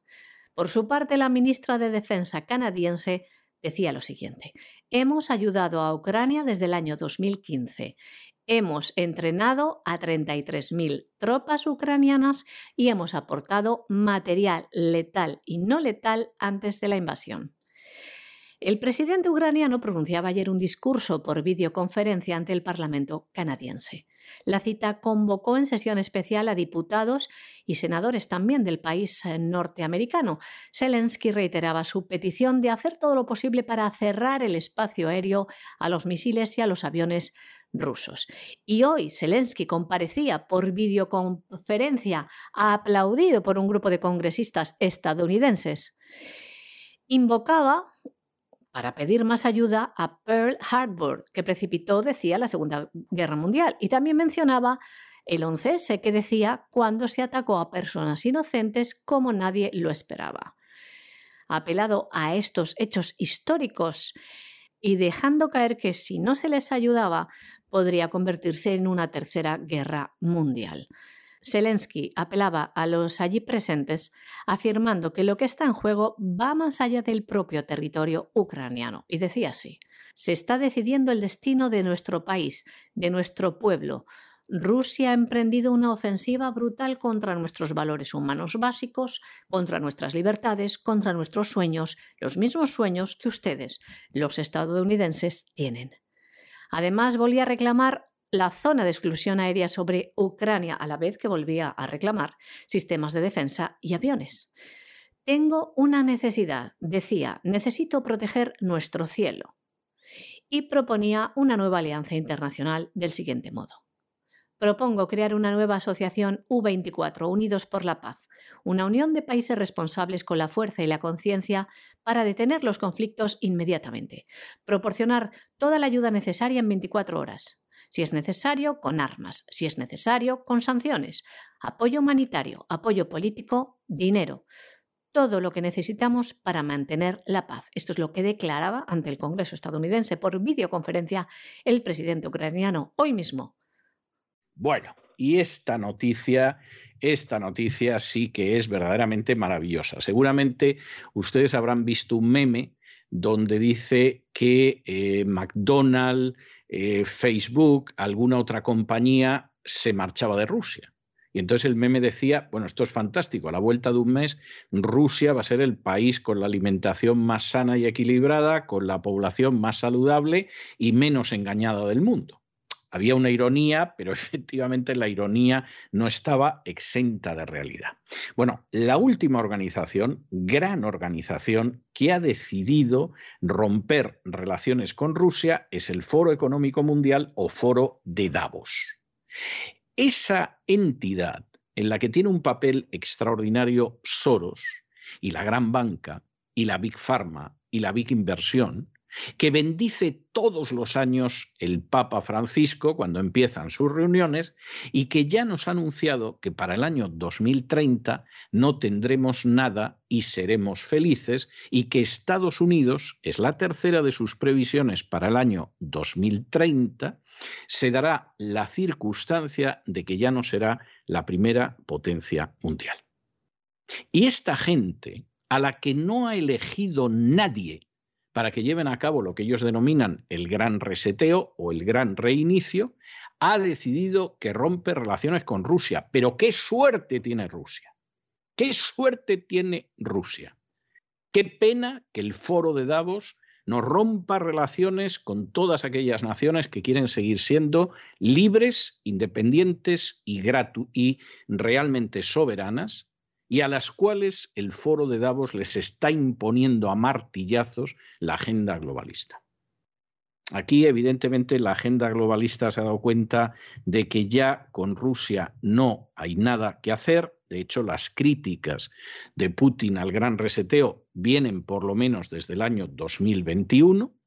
Esto explica que Soros, uno de los grandes financiadores y protagonistas del foro de Davos, haya dicho que hay que liquidar a Putin y a Xi Jinping, porque si no, no vamos a conseguir ni que Rusia ni que China se sumen a la agenda globalista, pero qué enorme suerte que el foro de Davos haya decidido romper sus relaciones con Rusia. Qué enorme suerte para Rusia, de lo que se han librado. Esto, es uno de esos regalos que te hace la divinidad, pues no sé, a lo mejor una vez cada tres, cuatro, diez siglos. El hecho de que una institución como el Foro de Davos o las organizaciones de Soros o la Fundación Bill y Melinda Gates de pronto digan nos vamos de su territorio y no vamos a hacer nada. Pues miren ustedes, a enemigo que huye y ustedes son verdaderos enemigos del género humano, puente de plata. Adiós, muy buenas. Bueno, esto es para que el gran patriarca de Moscú celebre una misa en la Catedral de Moscú dando gracias a Dios por su misericordia. Porque el Foro Económico Mundial, el Foro de Davos, una oligarquía autoelegida para dominar el mundo sin la menor legitimidad democrática, dice que no quiere saber nada de Rusia. Ya me gustaría a mí que dijera lo mismo de los Estados Unidos, de España y de otras naciones a las que amo entrañablemente. Como saben los promotores de la agenda globalista que reúnen a élite política, económica y diplomática que quieren imponer el gran reseteo de la economía mundial y también social, que han utilizado la emergencia del COVID-19 y quieren una transición hacia una cuarta revolución industrial. Y su lema, no tendrás nada en el año 2030 y serás feliz. Hay que recordar que en el año 2021 el presidente ruso Vladimir Putin criticó esta idea de el Great Reset, el gran reseteo, cuando intervino en el foro de Davos de manera virtual, porque estaba suspendido por el tema de la pandemia del COVID-19. No sabemos quién ha roto antes con el foro de Davos, si Putin con el foro o el foro con Putin. El caso es que esto ha sido celebrado, por ejemplo, por el filósofo ruso Alexander Dagin, que ha dicho cosas como estas les vamos a reproducir. El Foro Económico Mundial ha anunciado que ha cortado todas las relaciones con el gobierno ruso y Vladimir Putin debido al ataque en curso a Ucrania. Esta es una gran noticia. Rusia finalmente se ha librado de su globalismo y fanáticos del gran reseteo, la retorcida alianza mundial de oligarcas de Schwab y sus asociados. Ahora está claro para todos, Moscú es la capital del gran despertar a escala mundial. Todo el mundo en el planeta sabe ahora, esto no es un conflicto regional de los rusos contra los ucranianos, este es el comienzo de la liberación de la humanidad de la dictadura liberal de los monopolios mundiales. Ucrania es solo un centro local para estas élites, que se han fundado contra la tierra de los eslavos orientales contra su voluntad y en completa ignorancia. La propaganda nacional liberal ha convertido a la población en zombies. La verdadera guerra no es contra Ucrania, ni siquiera Occidente, sino contra los foros económicos del mundo y sus planes infernales, que tienen como objetivo la destrucción de la humanidad, legalizando todo tipo de perversiones, pecados y crímenes. Esto es lo que decía el filósofo ruso Alexander Dagin celebrando la ruptura del foro de Davos con Vladimir Putin. Y hasta aquí hemos llegado nosotros con nuestro boletín informativo de hoy. María Jesús, muchas gracias, muy buenas noches. Gracias a ti César, muy buenas noches también a nuestros queridos oyentes de La Voz. Y ya lo saben, no se nos vayan ustedes porque Primero, vamos a regresar enseguida con don Lorenzo Ramírez, el despegamos y le damos un sobrevuelo a la situación económica mundial. Pero después, como todos los miércoles, ya saben ustedes que tenemos un programa doble y sesión continua dedicado a la salud. Empezaremos con el naturismo, con la vida sana y después nos adentraremos en la psique con doña Pilar Muñoz. De manera que no se vayan, que regresamos enseguida.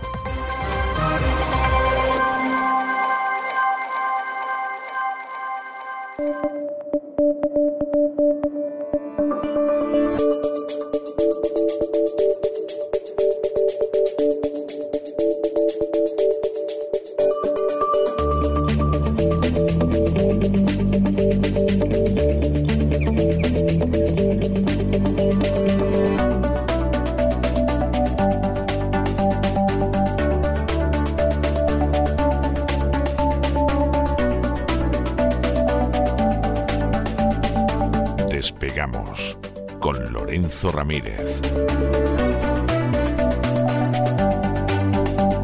Corremos raudos y veloces hacia nuestro avión, atravesamos el umbral, nos tiramos en plancha sobre los asientos, nos abrochamos los cinturones,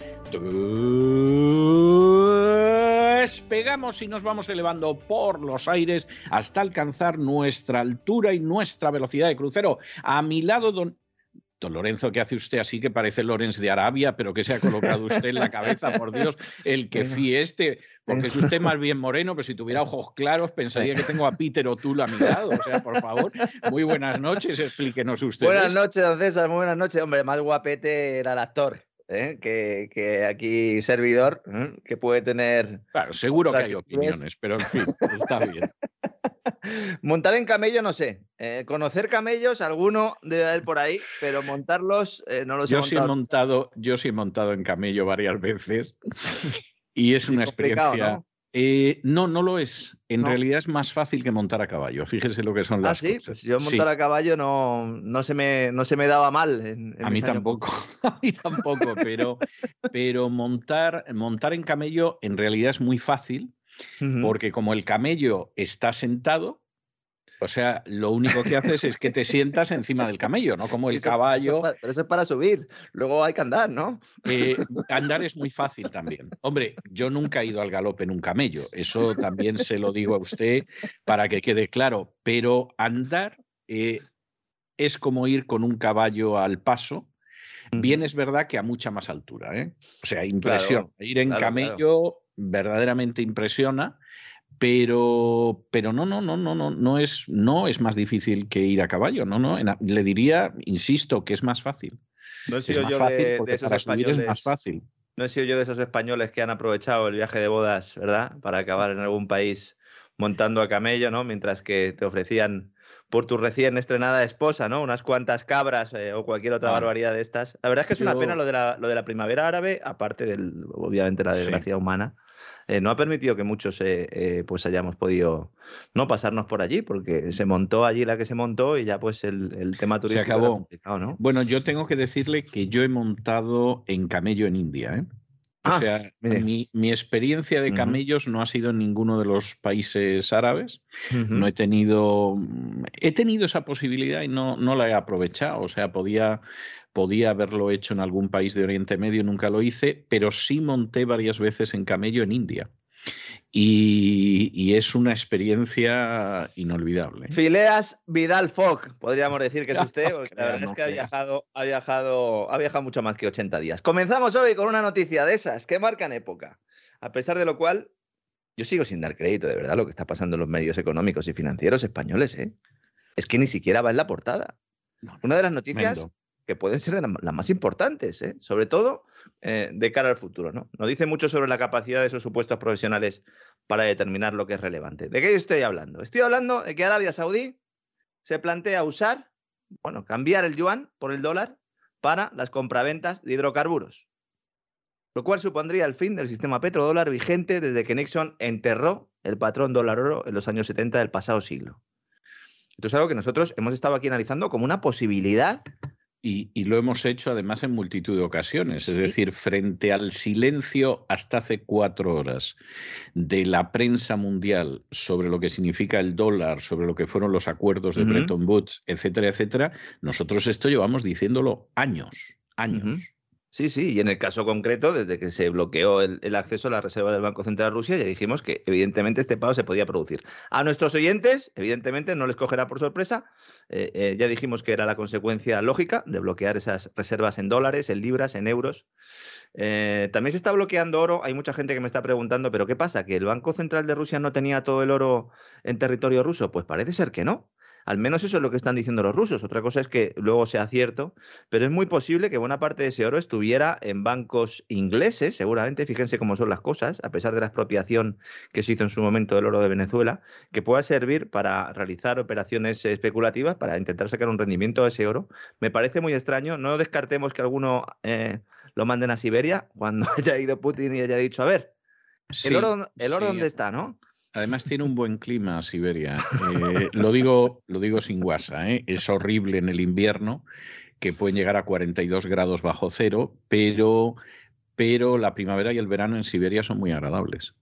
Pues sí, está, hay muchas dudas sobre el tema del, oro, porque ha dicho eh, Rusia que más o menos de los 600 mil millones de dólares aproximadamente que tendría en, en reservas, que solo puede acceder a la mitad y que puede acceder al oro que tiene eh, en suelo ruso, que es bastante, y también al que tiene en suelo chino, que también existe. ¿no? Pero ¿por qué eh, toma esta decisión Arabia Saudí? Pues fundamentalmente porque Estados y sus aliados le han dicho al mundo que las monedas occidentales no son fiables, porque pueden ser confiscadas cuando la Casa Blanca y Downing Street así lo determinen. ¿no? La noticia no la ha publicado un periódico digital perdido con servidor alojado en la estepa rusa. Ha sido el Wall Street Journal, principal diario financiero de Estados Unidos y del mundo. Y expone que Arabia Saudí está negociando con Pekín para fijar el precio de una parte del crudo, del petróleo, que le vende para que sea pagado en yuanes. Para el que no lo sepa, lo primero que hay que aclarar es que el dólar es la divisa de reserva en buena medida porque se usa en el mercado de hidrocarburos, de ahí lo de llamarlo petrodólar. Pero ahora las tornas parece que están cambiando. Cabe destacar que más de una cuarta parte del petróleo que sale de los yacimientos saudíes acaba en manos chinas, es decir, el porcentaje es importante. Pero recordemos que se está hablando de fijar una parte, es decir, no que todo el comercio de petróleo que haga Arabia Saudí sea en yuanes. Luego vamos a explicar eh, por qué es muy importante eh, esta precisión. ¿no? Estas conversaciones entre ambos países no son nuevas. Usted ahora ha mencionado que llevamos contándolo desde hace años. Es que estas conversaciones se llevan produciendo desde hace años. De hecho, en 2021 se intensificaron mucho. ¿Por qué? Porque llegó Joe Biden a la Casa Blanca. Efectivamente, efectivo wonder, que diría aquel. Exactamente, ¿no? Joe Biden y Arabia Saudí nunca han terminado de hacer buenas migas. ¿eh? Es uno de los presidentes de Estados Unidos que más roces ha tenido con Arabia Saudí. Y sobre todo después de, que él tuviera clara, la, primero, la salida de Afganistán, que no le gustó nada a los saudíes, y luego la estrategia de la OTAN en el este de Europa, con un Biden agitando el avispero al poco de tomar posesión y eh, añada usted una posición de equilibrio en Oriente Próximo que implica que no machacamos del todo a Irán porque Irán al final tenemos que reconocer, aunque no lo digamos, que es el contrapeso de Arabia Saudí. Esa es una de las razones que, han puesto los, saudíes también sobre la mesa, el, tema, el tema de Irán. Eh, pocos podían imaginar que iba a ser la propia Casa Blanca, al impulsar ese bloqueo de la reserva del Banco Central ruso en divisas occidentales, quien encendiera esa mecha del cambio estructural.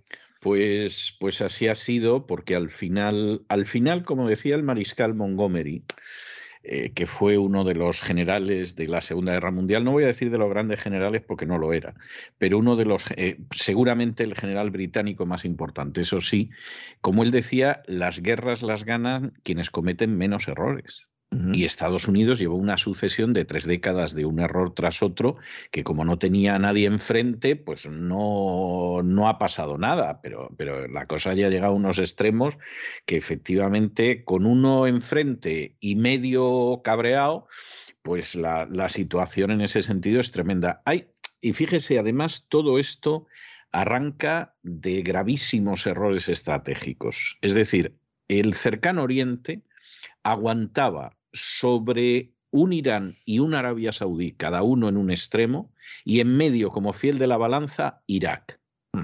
Entonces podía tener una dictadura repugnante, que por cierto durante mucho tiempo fue una dictadura amiga de los Estados Unidos, hasta, porque la pudieron lanzar contra Irán. Hasta que el señor Hussein también quiso cambiar la moneda en la que se vendía el petróleo. Y ahí la cosa ya se consideró que se pasaba de castaño oscuro mm. o de negro petróleo y entonces mm. la cosa acabó como acabó. Pero claro, en el momento en que ese fiel de la balanza, que es Irak, lo pulverizas, pues te encuentras con dos potencias islámicas rivales que las dos aspiran a llevarse, no voy a decir el santo y la limosna porque son musulmanes, pero bueno, el equivalente islámico a eso.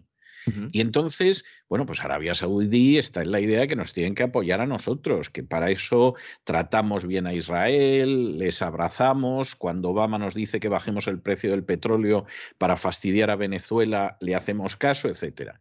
Y ahora empieza usted a darse piquitos con Irán. Pues no.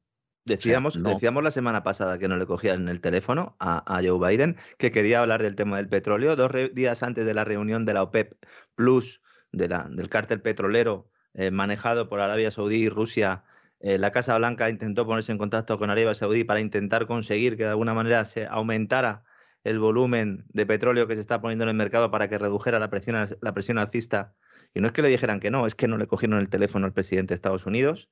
Había gente diciendo, ¿qué está pasando? ¿Qué está pasando? Bueno, pues serán porque no nos escuchan o porque en este caso concreto no, no, le escuchan a usted, que lleva tiempo hablando de esto. Hoy se han dado muchos cuenta en Estados Unidos, porque Wall Street Journal planteaba justo lo que acaba de explicar usted.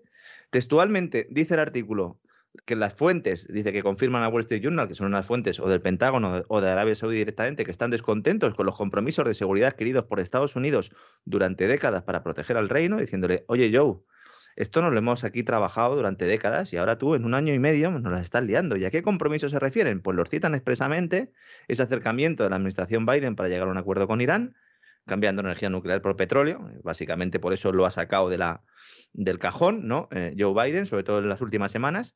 Una cuestión a la que también se oponen los israelíes, como explicó también usted ayer. Los saudíes también se quejan de la falta de apoyo de Estados Unidos en su intervención en la guerra civil de Yemen, que esta es otra. Aunque poca gente lo sepa, Yemen está siendo masacrado con la complicidad de la OTAN. No, no, totalmente. Vamos, con, la complicidad, el respaldo, el apoyo y el aplauso. Encima los saudíes dicen que es poco lo que le están apoyando, que quieren más, que quieren más apoyo. Porque al final Yemen, donde más del 60% de la población sobrevive en un sentido literal por la ayuda internacional humanitaria, es decir, fundamentalmente pues ACNUR y todo este tipo de entidades de Naciones Unidas, sin embargo no se rinde.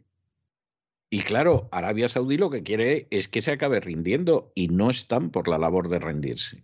Aunque Arabia Saudí no para de perpetrar de manera sistemática crímenes de guerra en el Yemen con el respaldo clarísimo de la OTAN. O sea, es que eso no, salen, eso, no salen en la tele. Eso no, esos no salen como no. salen otros. Estamos en otra historia. Esa OTAN que algunos siguen defendiendo que es la alianza de la bondad y la protectora de las democracias pero que realiza carnicería de forma sistemática. Eh, eh, es increíble, la gente no sabe lo que es la guerra, ¿verdad? No tiene ni idea. Nos hemos vuelto y, ya. Y tampoco sabe lo que es la OTAN, porque claro, vamos a ver, presentar la OTAN como la unión de las democracias frente al totalitarismo, mm. eso queda muy bien, pero es mentira. Mm. Y los que hemos, por razón de edad, hemos vivido una OTAN donde estaba una dictadura militar en Turquía y otra dictadura militar en Grecia, y no sabíamos si iba a haber otra dictadura militar en Italia, que estuvo la cosa en un tris en los años 70, pues esa visión idealizada de la OTAN nunca la tuvimos. ¿eh? Como yo en su día me opuse a la permanencia de España en la OTAN, y mi postura fue, además yo creo que claramente notoria y pública, pues esto lo puedo contar. O sea, no soy de los que para favorecer a la Alianza Popular de Manuel Fraga de pronto decidieron que se abstenían hmm. en el referéndum de la OTAN o hmm. de los que... OTAN de entrada no, OTAN, de entrada no en el Partido Socialista y luego era, OTAN por narices sí. No, bueno, yo era contrario a la entrada. Acabado de secretario general de la OTAN, el señor Solana, y es el autor de, la carnicería que se hizo en el bombardeo. De Belgrado, sí. Sí, sí, es así. Vamos, nos lo han pedido eh, nuestros queridos suscriptores de César Vidal .tv para hacer un gran reseteo dedicado a, aquel episodio.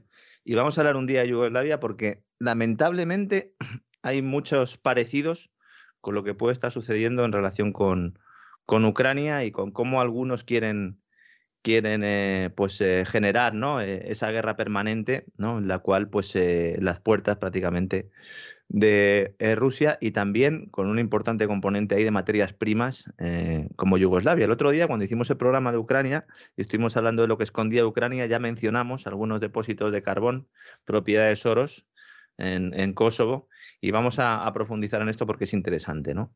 Pero volviendo al tema monetario, aunque el dólar estadounidense es la moneda de cambio preeminente en el comercio mundial y en los mercados de petróleo en particular, el, yuan, el renminbi, eh, eh, que es como también se conoce a la, moneda china, ha ido avanzando en las transacciones transfronterizas.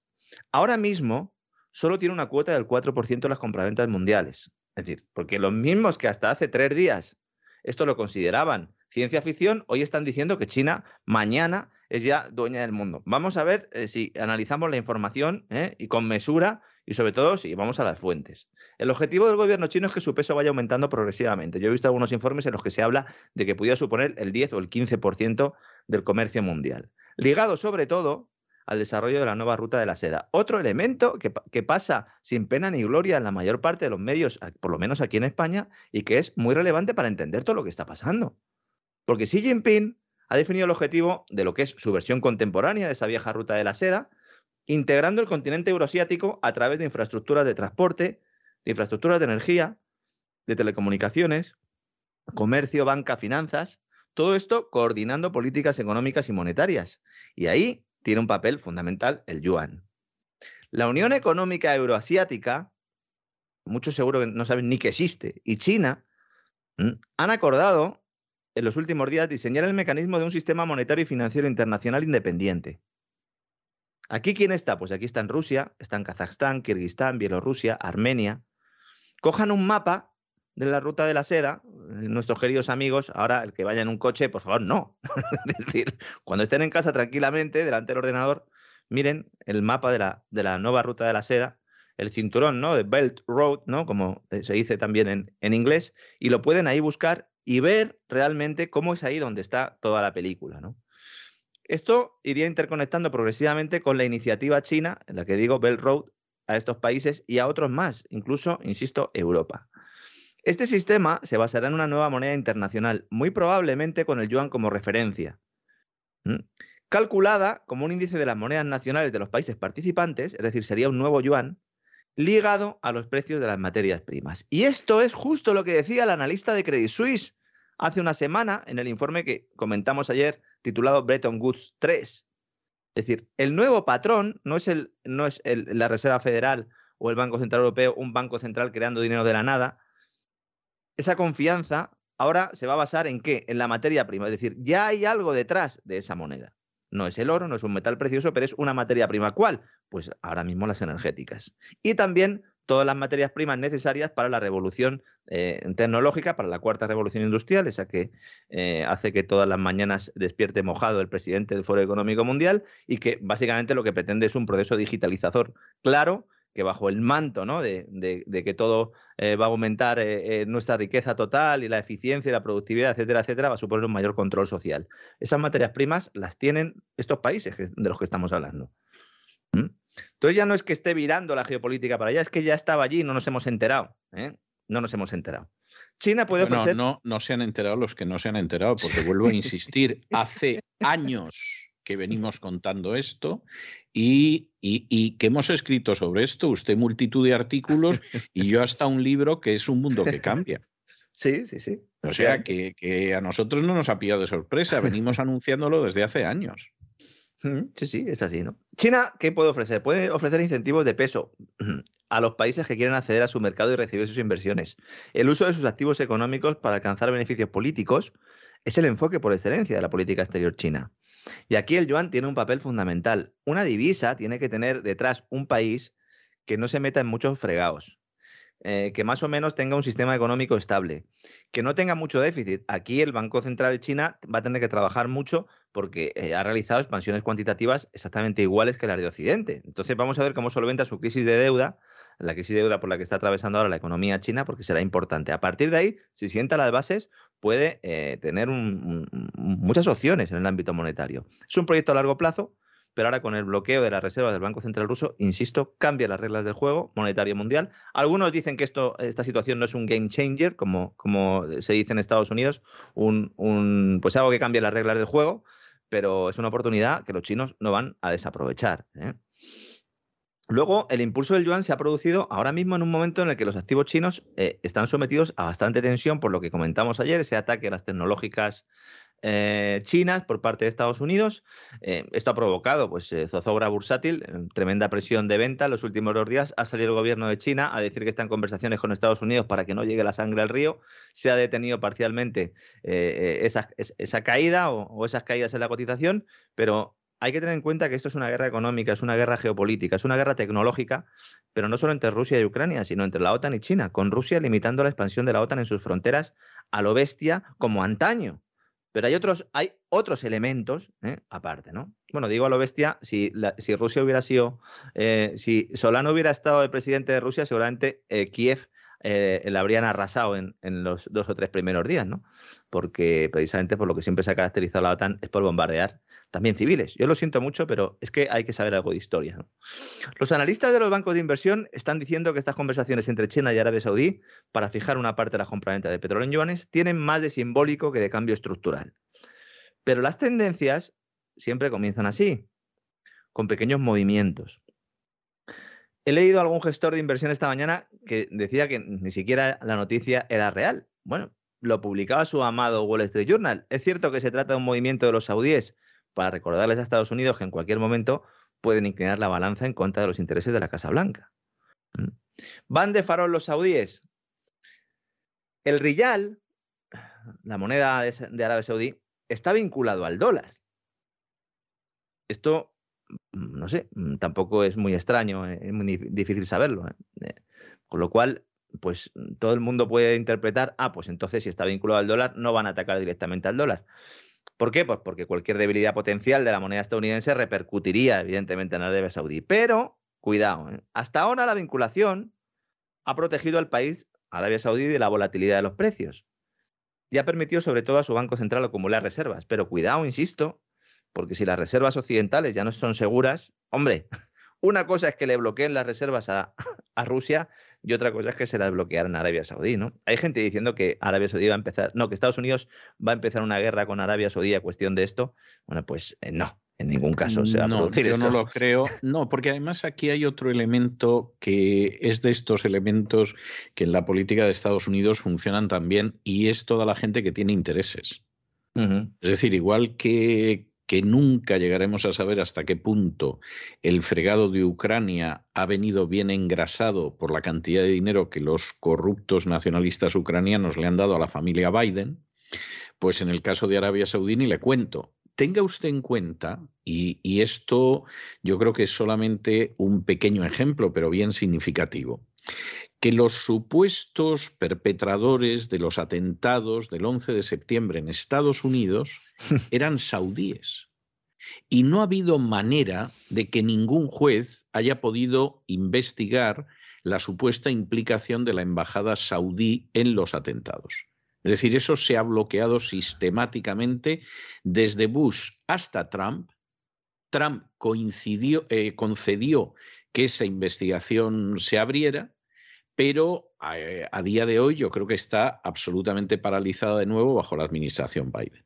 Entonces, si algo tan emblemático como esos atentados no ha querido nadie entrar en la participación saudí, eso le dice a usted el peso de los saudíes en este país. Y yo le puedo decir que yo he llegado a universidades que nadie pensaría que por la universidad que es y el lugar donde Mm. se encuentran, etcétera, son proclives a dejar actuar a los saudíes. Oiga, su primer donante era Arabia Saudí y estaban encantados de la vida.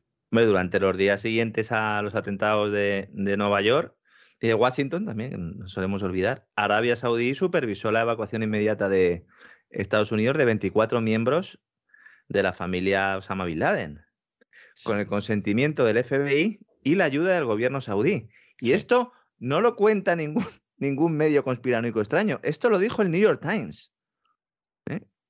15 de los 19 supuestos piratas aéreos eran saudíes. Entonces, ¿eh? efectivamente, dice, decía el London Times también, decía, la partida de tantos saudíes preocupó a los investigadores estadounidenses. Dice, pues creían que posiblemente algunos de ellos poseían información sobre los piratas aéreos. Claro, los agentes del FBI pidieron comprar los pasaportes, incluidos lo- los de la familia real, y le dijeron que tururú. ¿eh? O tararí que te vi. Arabia Saudí, señores. Sea un farol o un movimiento estratégico, o ambas cosas a la vez, lo que es indudable es que China ha hecho de la internacionalización del yuan una de sus principales prioridades. Y países como Rusia, como India, vamos a hablar ahora de India, de Arabia Saudí, pues han tratado de incluir en sus sistemas financieros pagos que no sean en dólares para reducir su dependencia de Estados Unidos. Claro, con las sanciones impuestas este año a Rusia y la posible devastación económica eh, eh, derivada, por lo menos a corto plazo, de su aislamiento, pues esto ha provocado una, un- ha generado una nueva sensación de urgencia en estos países, ¿no? Que ahora piensan en alternativas. Bien en el yuan o bien en esa cesta de divisas de la cual se vuelve a hablar ahora, que algunos ven como un embrión de una moneda global, pero que yo creo, por, lo- por el tono de las conversaciones, es que esta cesta de divisas en realidad va a ser una manera de utilizar el yuan y de permitir ¿no? un tipo de cambio establecido, fijo, entre esas divisas, eh, pero sería el yuan el que mandaría, ¿no? Yo creo que eso, eso está más claro que el agua. Es decir, luego, pues sí, puede aparecer el rublo, la rupia, etcétera, pero ahí quien manda es el yuan. Y, eh, demos gracias de que de momento ese, ese nuevo sistema de tráfico monetario no tiene el respaldo del oro. Porque como tuviera el respaldo del oro, vamos, yo eh, utilizaría ya los dólares que tengo en casa para encender un fuego en el que quemar las hojas del jardín. ¿eh? Claro, aquí la cuestión sería determinar realmente eh, el, el oro chino, si lo tienen los chinos, si es todo, el, todo, todo lo que brilla en este caso es oro, o es oro todo lo que reluce. Habría que ver, porque hay mucha gente que piensa que, esas cifras eh, no son ciertas. Nos tendríamos que creer también las de la Reserva Federal o las del Banco de Inglaterra, pues no lo sé. Eh, efectivamente, ahora con, con, todo el tema que se ha producido en Rusia y con el bloqueo de las reservas del Banco Central de Rusia, pues se ha visto que buena parte de ese oro no lo tenía eh, Rusia en sus cámaras, en sus, en sus silos, donde, donde los tienen guardados, buena parte de ellos, otra no. Pero bueno, evidentemente, en el momento en el que se pudiera plantear un respaldo, aunque fuera parcial, de cualquier divisa con el oro, pues eh, eso sí que sería un game changer. Aunque, insisto, yo era muy, eh, eh, pensaba que esto era una opción muy posible, pero viendo cuál es la sucesión de acontecimientos que se han producido y sobre todo cómo las materias primas cobran una importancia superior a la que han tenido en toda crisis, porque siempre al final de todo ciclo económico hay un alza del precio de las materias primas. Aquí no estamos hablando de que sea un alza que se produzca solo por, porque estemos a final de ciclo y porque eh, pues haya habido una expansión monetaria importante y porque ahora haya escasez, sino simplemente porque es que hay un cambio de proveedores a nivel mundial, hay un, giro eh, hacia, hacia pues todo lo que es Asia y, bueno, yo creo que con las materias primas, ligando la moneda a la materia prima va a ser suficiente para poder conseguir esos objetivos y que no será necesario eh, acudir al oro. No obstante, China y Rusia llevan comprando oro desde hace mucho tiempo, eh, sabiendo que este escenario se acercaba, la Reserva Federal también. Nosotros en España lo vendimos a cuatro pesetas. Lo vendimos, además, se lo vendimos a, a Rusia en la época de Solves, que decía que iba a bajar el precio. Yo en fin, no voy a hacer comentarios porque me cuesta creer que Solves, a pesar de que fue un pésimo ministro, eh, fuera tan tonto, ¿no? Pero hay un elemento muy importante. Eh, Rusia siempre ha tenido muy claro antes y después de la Unión Soviética y durante la época de la Unión Soviética, que el oro es muy importante es muy importante. Tanto es así que en la conferencia de Bretton Woods del año 44, de la que, últimamente no se nos cae de la boca ni a usted ni a mí, en esa conferencia de Bretton Woods, donde Estados Unidos impone el dólar como moneda de intercambio universal, la Unión Soviética lo acepta en parte porque allá los capitalistas con sus historias, pero en parte porque la Unión Soviética impone que el dólar esté vinculado al patrón oro. Es decir, si efectivamente el dólar va a estar vinculado al patrón oro, es crear un nuevo patrón es crear un nuevo, patrón oro-dólar. Exactamente, lo cual salta por los aires en el 71 con Nixon, porque Vietnam está costando ya tanto dinero que no hay manera de seguir vinculando el dólar a, lo que es el, el, patrón oro. Yo estoy convencido de que los historiadores del futuro, salvo que Cristo regrese antes, pero los historiadores del futuro, cuando analicen todo lo que ha sido el proceso de hegemonía americana, seguramente llegarán a la conclusión de que ese proceso de hegemonía empezó a debilitarse tremendamente en los años 60 con Vietnam, con los gastos salvajes de Vietnam que dejaron una serie de problemas sociales irresueltos porque no había dinero, porque se estaba gastando en la guerra, y cuando empieza además una nueva política monetaria en que el dólar son papelitos, que todos aceptamos que tienen valor. Y a partir de ahí, la política de Estados Unidos ya va en otras direcciones, que claro, eso no lo ves mientras lo vives. Es más, ha podido vivir en esa época y vivir de maravilla. Pero cuando uno ve, por ejemplo, la cantidad de horas que desde esos años tiene que trabajar la clase media para vivir, la manera en que cambia el mercado de trabajo, etcétera, etcétera, mirado con perspectiva histórica, uno se da cuenta de que el declive del bienestar de Estados Unidos, aunque luego inventaran cosas interesantes que todos tenemos en casa, etcétera, empezó precisamente con Vietnam tuvo un golpe tremendo cuando se abandona el patrón oro y bueno, como usted sabe, porque nos reunimos todos los lunes en el Así fue España, pues hombre, los imperios aguantan décadas y a veces siglos después de eso, pero sabes el momento en el que las cosas empezaron a torcer. Y en el caso americano, además, ese torcimiento queda oculto por la caída de la Unión Soviética, Claro, te quedas solo en el ring con el otro tumbao y efectivamente puede parecer que no tienes, que no te ha rozado la cara, pero lo cierto es que los 30 años que ha habido después de Pax Americana han sido un fracaso. Y en términos económicos, la situación de Estados Unidos es mucho más delicada que hace 30 años y además tiene un rival colosal en el Pacífico, que es China.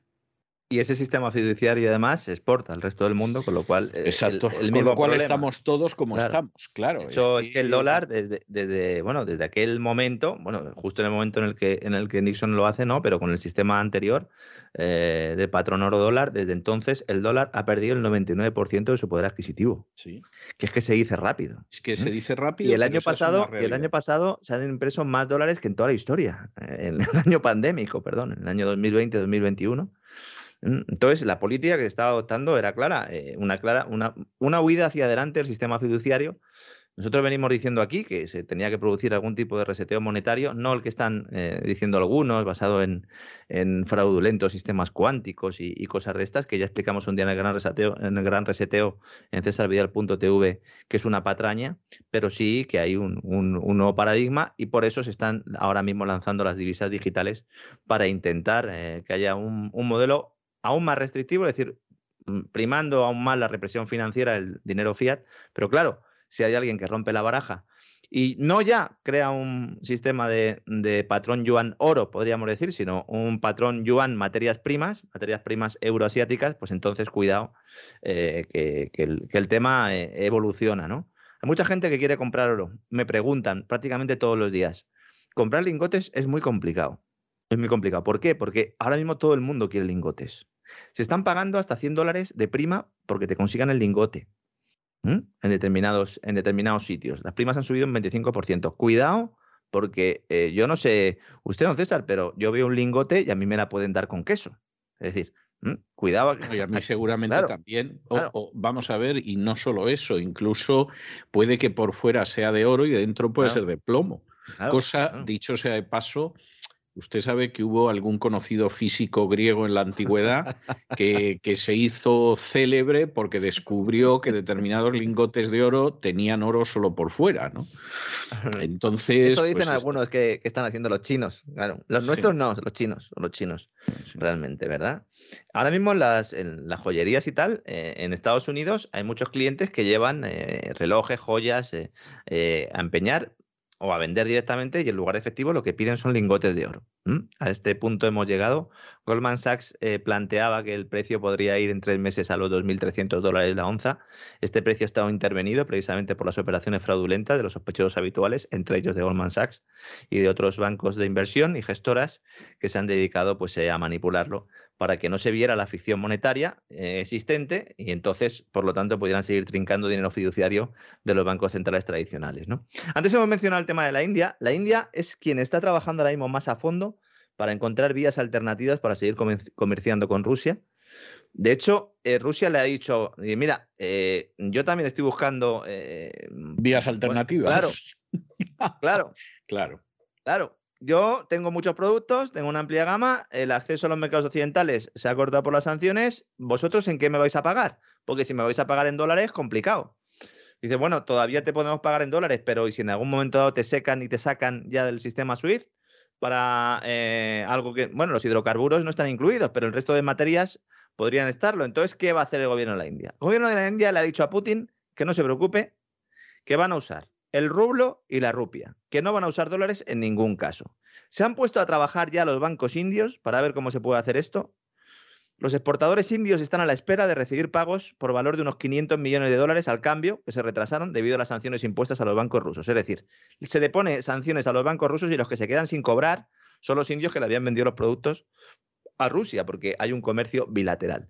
Según el mecanismo propuesto por el gobierno indio, el rublo podría depositarse en un banco indio después de ser convertido en rupias y viceversa. Es decir, se están creando sistemas alternativos para el comercio internacional en cuestión de días. Siguen existiendo dudas sobre el modo de vincular las monedas y la forma de equilibrar el comercio, porque claro, India es un importador neto de productos rusos, evidentemente incluido equipamiento militar, pero claro, como se ha desplomado el rublo, claro, el tipo de cambio le beneficiaría mucho a India y están viendo a ver cómo lo hacen para establecer un tipo de cambio eh, fijo. Se está preparando en Nueva Delhi una lista de artículos que puede exportar también a Rusia para reducir el déficit comercial que tiene. Y se considera la posibilidad, como digo, de realizar los pagos del crudo también en rupias si en algún momento eh, se sacara a los hidrocarburos del sistema SWIFT. También le ha dicho, la India le ha dicho a Putin, oye, que yo quiero más petróleo ruso, ¿eh? que no quiero menos, que quiero más. Entre otras cosas porque como están con descuento al petróleo ruso, yo no sé, algunos analistas, incluso la Agencia Internacional de la Energía, decía que Rusia le sobran 3, millones de barriles de petróleo. No creo que le sobre, lo que pasa es que no se lo va a vender a los mismos que se lo vendía antes. Exactamente. ¿Y se lo va a vender más barato? Se los está vendiendo ya más barato. El petróleo ruso ahora mismo tiene un descuento entre el torno al 20 y el 30%. Otro efecto de las sanciones de la OTAN a Rusia, que se han producido enormes interrupciones en cadenas de suministro, no ya en las europeas, sino a nivel mundial, lo cual ha hecho a su vez subir el precio de productos básicos que afectan mucho más a naciones en desarrollo como, la India. ¿no? Claro, eh, la India va a poder seguir comprando esos productos, nosotros no.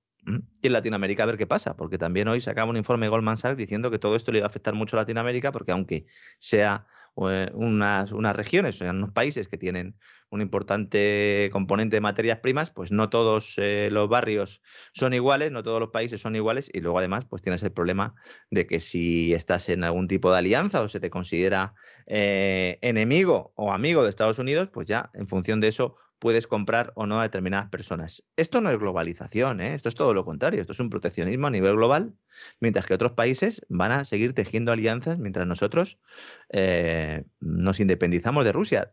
Hoy decía, bueno, hoy, decía un periódico ruso, me estoy animando también con los periódicos rusos, don César, con, un poco de cuidado se puede, se puede leer prensa de cualquier país, simplemente con un VPN en el navegador pues se pueden, se pueden acceder a información de cualquier país. Que estemos así en el siglo XXI es lamentable, pero es lo que hay. Y decían o destacaban unas declaraciones del, ministro exterior diciendo que es Rusia la que se independiza de Occidente. Eh, y no hay poca verdad en eso. ¿eh? Y no hay poca verdad en eso. Y es una gran desgracia, además, tengo que decir, y seguramente para las dos partes, pero, pero no hay poca verdad en eso. Sí, dice, resolveremos el problema y la solución, dice, será dejar de depender de nuestros socios occidentales, ya sean gobiernos o empresas que actúan como herramientas de la agresión política occidental contra Rusia. Esas son las declaraciones del ministro de Exteriores. Y dicen, nos aseguraremos de que nunca más nos encontremos en una situación similar y de que ni un tío Sam ni nadie pueda tomar decisiones encaminadas a destruir nuestra economía. Encontraremos la manera de eliminar esta dependencia. Deberíamos haberlo hecho ya hace mucho tiempo. ¿Mm? Sí. Todos, estos había, movimientos. Había, mm. había, una película muy interesante eh, que en España estuvo prohibida durante toda la época del franquismo. ¿eh?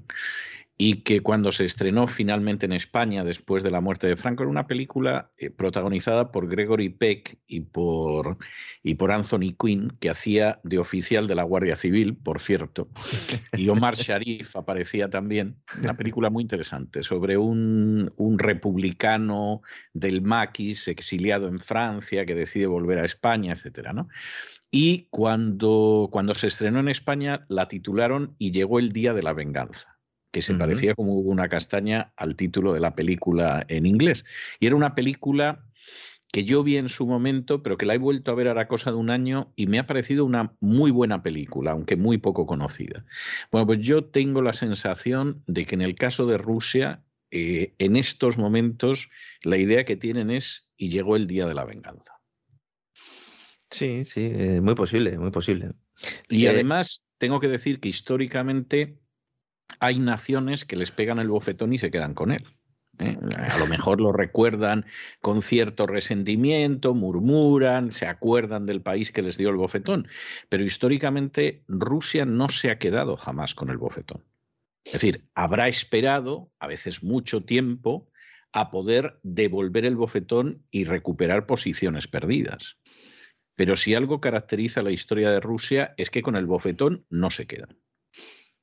No, y que luego el principal problema que tenemos en Occidente, en Europa fundamentalmente, en Estados Unidos también, es que de alguna manera eh, se tiende a confundir aquí el deseo con la realidad o el pensar quién lleva razón con la realidad. Todo lo que hemos contado hoy y básicamente todo lo que contamos todos los días son hechos. Es decir, nos pueden gustar más o menos. A usted le pueden gustar más unos de los hechos que contamos, a mí otros, bueno, y hay hechos que no nos gustan absolutamente nada, nada. Esto, esto es algo que a mí me indica el escaso nivel de raciocinio que tienen algunas personas. O sea, si tú no aceptas un relato que es falso, de raíz, pero que le resulta agradable, pues yo qué sé, estás justificando a Hitler.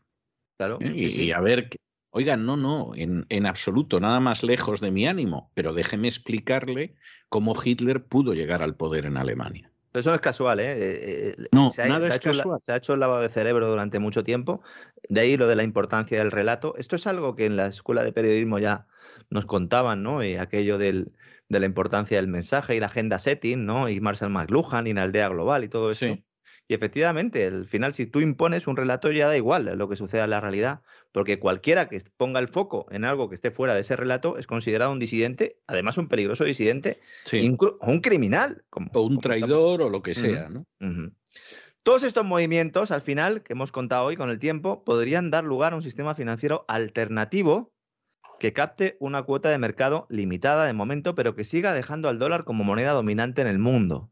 Este es el escenario que yo veo más factible y creo que es a eso a lo que Por se lo menos refería... a corto plazo. Sí.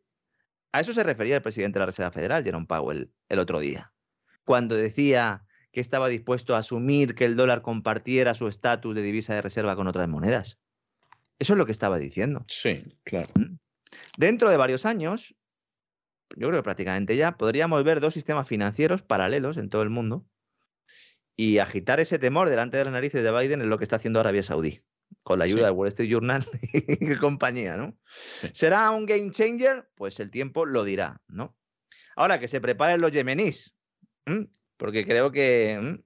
si no lo estaban masacrando ya, a partir de ahora, si el Pentágono le dice a Biden, claro, dice, oye, que los saudíes dicen que están tocando la corneta, que, que no se enfaden con el tío San, entonces eh, pues tendremos más masacre. No veremos ninguna imagen de niños asesinados, aunque los hay, ni de destrucción de edificios, aunque las haya, porque Yemen no es Ucrania. ¿Mm? Es así. Y mientras en España, don César, esto es como, no sé, como el, el- el patio del colegio, la guardería, ¿no? Hemos estado hablando de lo que sucede en la universidad, y ahora vamos a hablar de lo que sucede en la guardería, ¿no? Los dos principales sindicatos, bien pagados, gracias al incremento de subvenciones que reciben por encima y por debajo de la mesa, han decidido no reclamar subidas salariales ligadas a la inflación. ¿eh? Así que nada, obedecen Qué al gobierno. buenos son ¿eh? los padres sindicatos, qué buenos son que nos llevan de excursión. Oiga, eh, pero usted, usted no dice que, que está ahí para defender a los trabajadores. Sí, usted sí. no, claro. ¿Cuál es su papel? ¿no? Obedecer al gobierno, efectivamente, tranquilizan a las grandes empresas que no van a tener que luchar en la renovación de los convenios colectivos. Claro, efectivamente, desde un punto de vista técnico de control de inflación, esto tiene sentido para no alimentar la diabólica espiral precios-salarios. Pero es que esto debería haberse detenido antes. Y esto es de lo que nadie habla. ¿Y por qué no se ha detenido? Pues en buena parte por esa complicidad de los sindicatos, que han garantizado esa mal llamada paz social con gobiernos del PP y del PSOE, ¿eh? porque hay mucha gente que dice, no, es que los sindicatos salen a la calle con los gobiernos del PP. Sí, pero ni por asomo lo que tendrían que salir y sobre todo no piden lo que tendrían que pedir. Porque en ningún momento han pedido reducción de gasto público, todo lo contrario, más gasto público.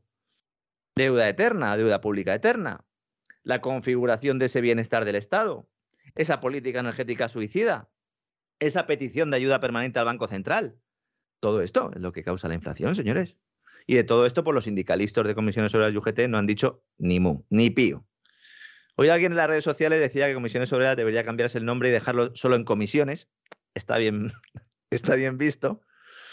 Y por supuesto a los de UGT habría que quitarle la T de trabajadores. Unión General serán, pero de trabajadores lo dudo mucho. Nos van a vender, claro, esto no lo van a contar así en el telediario, nos van a decir que los sindicatos, eh, por sentido de Estado, y como estamos en una economía de guerra, van a aceptar, contra su voluntad, que el poder adquisitivo que se pierda este año, equivalente a la diferencia entre la inflación media con la que termina el año y la subida salarial efectiva de 2022, pues se pueda recuperar en los dos años siguientes, en 2023 y 2024. ¿Mm? Se da por hecho que, dado los altos precios de este año, el IPC tendrá a moderarse e incluso bajar en los dos años siguientes. Tururú. Si bajan los precios, será porque haya una recesión o depresión de caballo y entonces a quién sube sueldos en España. ¿Mm? Si hay depresión no puedes subir sueldos, muchacho. Sobre todo si tienes una tasa de paro de país subdesarrollado, como es el caso de España. Yo creo que en lugar de decir que tiene, voy a variar ¿no? este concepto, España eh, podría convertirse en un país en vías de desarrollo. ¿eh? Cuidado que en la historia hay veces en los que se dan pasos atrás. Eso me lo está enseñando usted los lunes en Así fue España. Pero es que es verdad. Es que, Mm. es que es cierto, históricamente la idea esa del progreso indefinido, etcétera, que suena muy bien y además era algo que le gustaba mucho a los ilustrados del siglo XVIII, que tuvieron buenos aportes, pero también otros que no, es, es falsa. Es falsa y además incluso en el reducido espacio de, de vida que tenemos algunos, hemos visto como ha habido países que han ido muy atrás. Es decir, eso de que se sigue avanzando continua, no es cierto, no es verdad. El fin de la historia y el último hombre, decía Fukuyama, ¿verdad? Sí, que yo creo que es una de las sandeces más grandes que se han colocado en papel. Yo leí el libro de Fukuyama cuando salió, lo editó Planeta, por cierto, como, en fin, gran libro que explicaba que había caído la Unión Soviética y ganaba los buenos y tal. Y yo lo leí y dije, bueno, el japonés este debía estar harto de saque cuando escribió el libro, porque esto es una sandez. O sea, esto Ha es ha sido- quererte ha si- ha creer sido tus cosas. Ha sido considerado un libro de referencia durante muchísimo tiempo, para el que no lo conozca, porque eh, a ver si piensan que esto es un libro. No, no, estamos criticando un libro que ha sido pues, uno de los pilares del, del discurso ideológico durante mucho tiempo. ¿eh?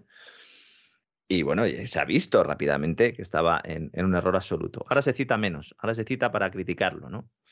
Eh, bueno, incluso él ha escrito algún artículo largo, que casi es un librito, para justificar que, bueno, eh, Fukuyama todo lo que no se ha cumplido, eh, se dedica a escribir cosas en las últimas décadas para mostrar que sí. ¿Eh? Ah, A mí, me, a mí me recuerda a un escritor muy gracioso de escatología ficción aquí en Estados Unidos, que se llama Hal Lindsey, que es un sujeto que ha hecho una serie de cálculos sobre los últimos días previos a la segunda venida de Cristo, que el tío no ha acertado ni uno, ni uno desde los años 70 para acá.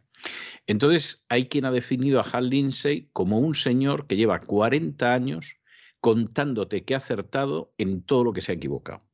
Y con Fukuyama, y con Fukuyama pasa igual. O sea, Fukuyama cada cierto tiempo te saca un artículo diciendo aquel libro que escribí, no sé qué, tal y cual, y no acierta nunca, porque claro, aprovechó las revoluciones de colores. Pues no.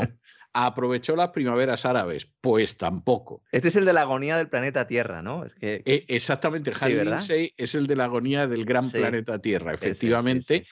que es una de las sandeces más grandes que se han puesto en papel. Oye, pero el tío es popular y a pesar de que no ha acertado nada, pero nada, en más de 40 años, cada vez que se produce una crisis en Oriente Medio, hay gente que se pone a repetir las pavadas de Lindsay, ¿no? Sin saber en muchos casos que el primero que las escribió fue Lindsay.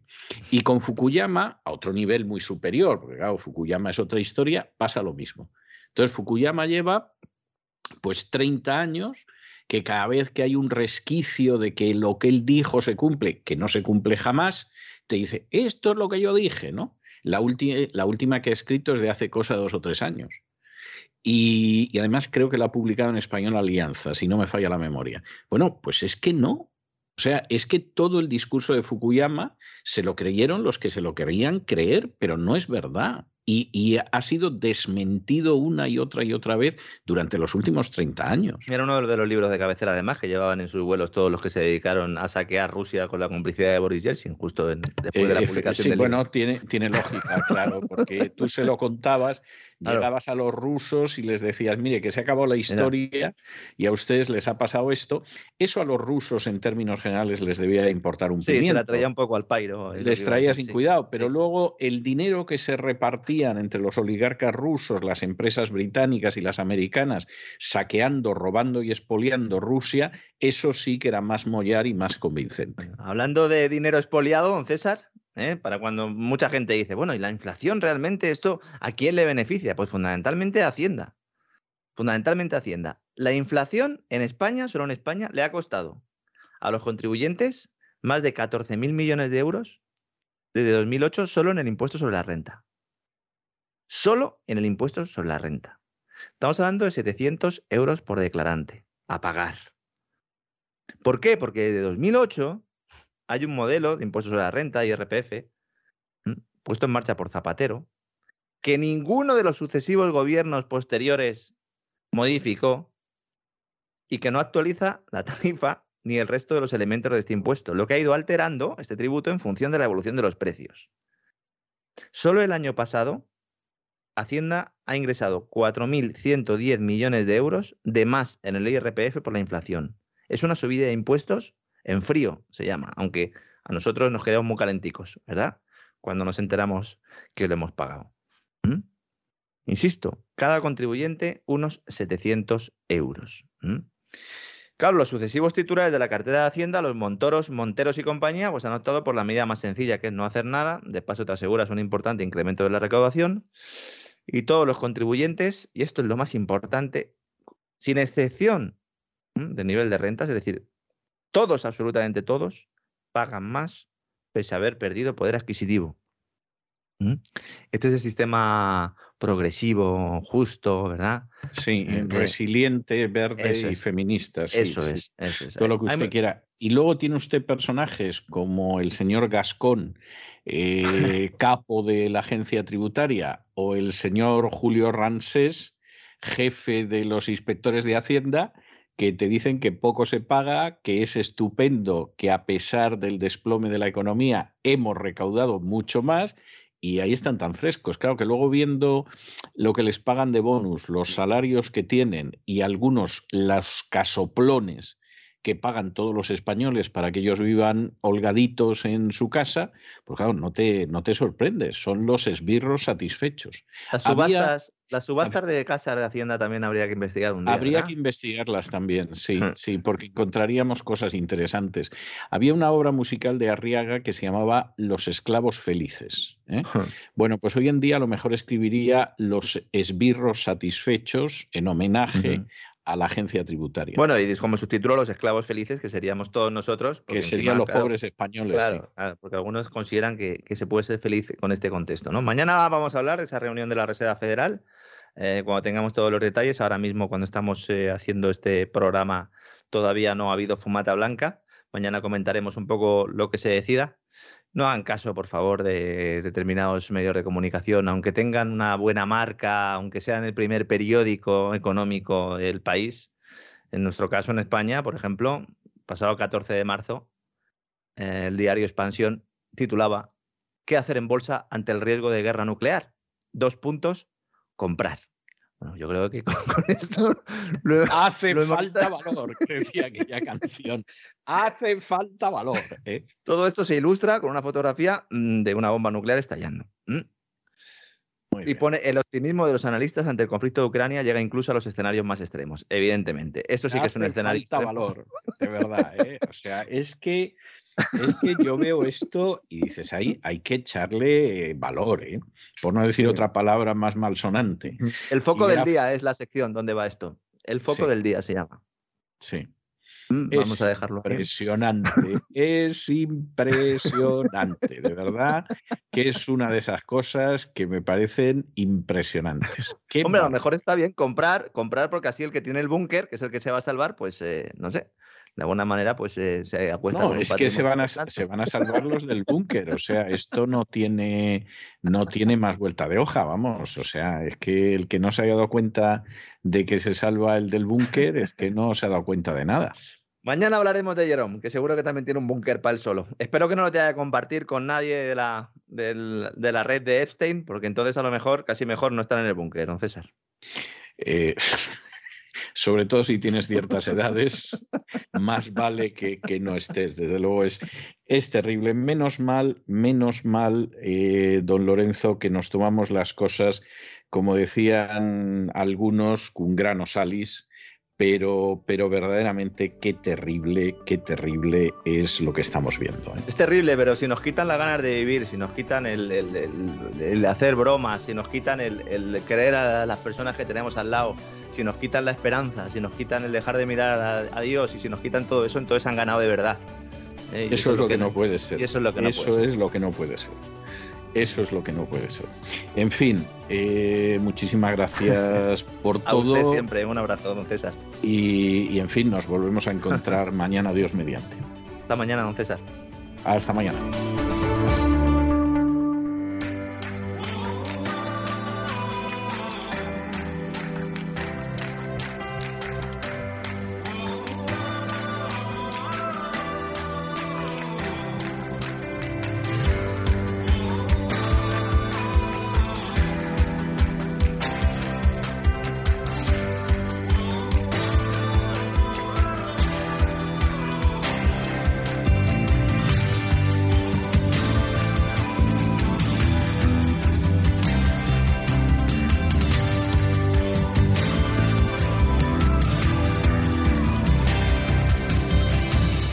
Sana con Elena Kalinnikova.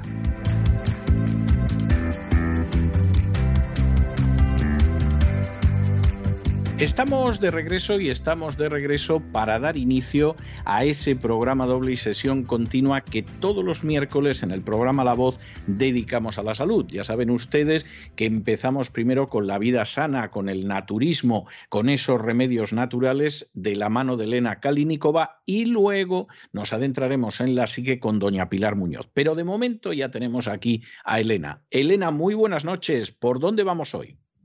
Buenas noches, César. Pues sí, hoy vamos a hablar del colesterol, de cómo podemos controlarlo y disminuir los niveles y para ello, pues como todos conocemos, es muy importante hacer ejercicio, mantener la dieta sana, dejar de fumar, controlar el estrés y también se puede disminuir los niveles de colesterol con estas técnicas muy sencillas y que todos lo sabemos. Y lo que es más importante todavía, se puede revertir la placa de arteriosclerosis o al menos estabilizarla. Vamos a ver qué es lo, ah, digamos, la aterosclerosis. La aterosclerosis es una afección común, conocida a veces como endurecimiento de las arterias. Se presenta cuando se acumula grasa, colesterol y otras sustancias en las paredes de las arterias. Y estos depósitos se denominan placas. Y con el tiempo, estas placas pueden estrechar o obstruir completamente las arterias y causar problemas en todo el cuerpo. ¿Y cuáles son las causas? Pues la acumulación de placa estrecha las arterias y las hace más rígidas. Y estos cambios dificultan el flujo de sangre a través de ellas y los coágulos se eh, pueden formar en estas arterias estrechas y bloquear el flujo eh, sanguíneo. También se pueden desprender pedazos de placa y desplazarse hasta vasos sanguíneos más pequeños y bloquearlos. Y estos bloqueos privan a los tejidos de sangre y de oxígeno. Y esto puede llevar a que se presente daño o muerte tisular. Esta afección es una causa común de ataque cardíaco o de ataque cerebral, que también se denomina accidente cerebrovascular. Pues los niveles altos de colesterol en la sangre pueden causar endurecimiento de las arterias a una edad incluso mucho más temprana entre los jóvenes. Y para muchas personas los niveles altos de colesterol son el resultado de una dieta demasiado alta en grasas. Los niveles altos de colesterol son el resultado de una dieta demasiado alta en grasas saturadas y grasas trans. Es decir, cuando comemos la carne, el pescado, los productos lácteos, estamos ingiriendo el colesterol. Y además de ello, nuestro hígado también produce el colesterol. Y por supuesto hay otros factores que pueden contribuir al endurecimiento de las arterias, que serían los siguientes. Diabetes, antecedentes familiares, de endurecimiento de las arterias, presión arterial alta, falta de ejercicio, el tener sobrepeso, obesidad y también el tabaquismo. Y cuando hablamos de revertir la placa nos referimos a hacerla más pequeña y que por tanto obstruya menos el paso de la sangre por la arteria. Cuando hablamos de estabilizar la placa, nos referimos a conseguir que se quede bien pegada a la pared de la arteria y así evitar que se desprenda y produzca finalmente una obstrucción, con la consecuente isquemia o infarto.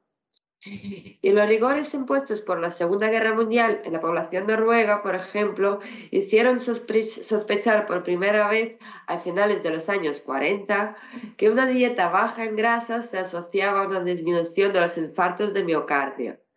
Pero no fue hasta principios de los 90 cuando el doctor Dean Ornish, un referente en prevención cardiovascular, publicó en la revista Lancet la evidencia de la regresión de la placa de ateroma en 28 humanos con una dieta vegetariana baja en grasas, ejercicio físico moderado, desevitación al tabaco y técnicas de control de estrés.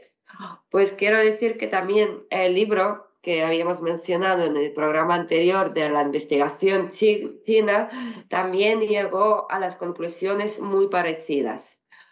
Pues seguimos ahora con este estudio.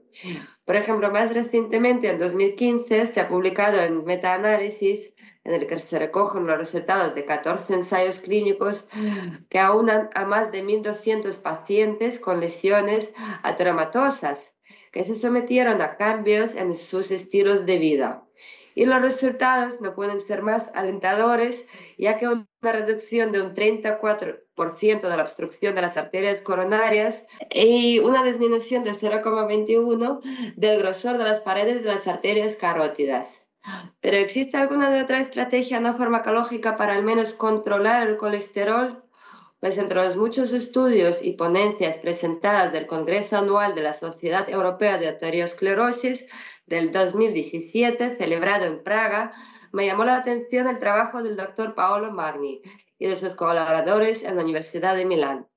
Se trata de un estudio aleatorio, doble ciego, sobre los efectos de una suplementación con probióticos y extracto de levadura roja de arroz en pacientes con una hipercolesterolemia moderada. Y el probiótico utilizado fue el Bifidobacterium longum eh, W536, asociado al extracto de levadura roja de arroz y otros componentes como la vitamina B3, oñacina y la coenzima Q10 y de entre 32 pacientes em, que tenían la edad entre 18 y 70 años, la mitad hombres y la mitad mujeres tomaron el suplemento durante 12 semanas, observándose una bajada del 17% de los niveles de colesterol frente a un mantenimiento de estos niveles en el grupo placebo. Y en particular, el LDL colesterol, que es el colesterol malo, bajó un 26% desde un valor medio de 183 a 136, es decir, ha bajado casi 50 miligramos, mientras que en el grupo placebo no bajó absolutamente nada. Y en realidad estos cambios ya se observaron a las seis semanas. Así que la suplementación con probióticos y levadura roja de arroz consiguió que un grupo de pacientes rebajaran el colesterol en un 17%. También digamos que la combinación del probiótico con la levadura roja de arroz actúa tanto en la inhibición de la absorción intestinal como en la inhibición de la síntesis de colesterol en el hígado, las dos principales causas por las que se tiene el colesterol alto, es decir, eh, ingerir mucho y producir mucho colesterol. Y la bajada del 26% del colesterol malo es similar a la observada en algunos estudios con 40 miligramos de prevalastina, la cual coloca estos suplementos nutricionales en pura competencia con las estatinas, que tanto recomiendan los doctores, para la bajada del colesterol en algunos, aunque no en todos los pacientes. Y según algunos estudios, los cambios en los estilos de vida y en la dieta durante un año pueden lograr una regresión de arteriosclerosis severa sin usar los fármacos incluso. Así que con esto terminamos el programa de hoy. ¿Qué te ha parecido, César? Me ha parecido interesantísimo y no te puedes imaginar en el caso del colesterol la obsesión que tiene la gente en este país donde yo vivo ahora y del que soy orgulloso ciudadano con el colesterol. A mí, cuando tengo que ir ocasionalmente a alguna revisión médica, siempre me dicen que tengo un colesterol estupendo, pero el colesterol es una de las pesadillas, yo te diría que junto con la hipertensión y la diabetes, una de las grandes pesadillas de buena parte de la población de los Estados Unidos. O sea, me parece interesantísimo. Bueno, eh, mejórate y nos volvemos a encontrar la semana que viene. Pues muchísimas gracias, César.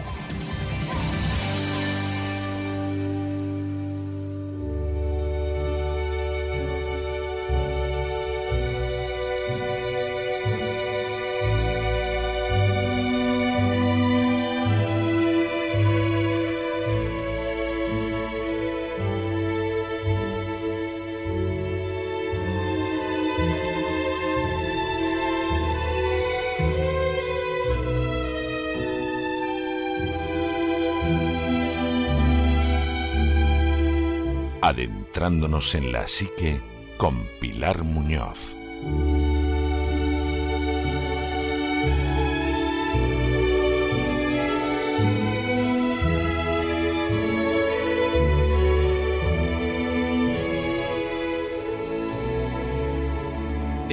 De regreso y estamos de regreso para esa segunda parte de nuestro programa doble y sesión continua que tenemos aquí en La Voz todos los miércoles. Ya saben, un programa doble y sesión continua que dedicamos al bienestar, a la salud, al disfrute sano de la existencia. Empezamos siempre por el lado físico, naturista, con eh, nuestra amiga Elena Kalinikova y después nos adentramos en la psique con doña Pilar Muñoz, que ya está con nosotros.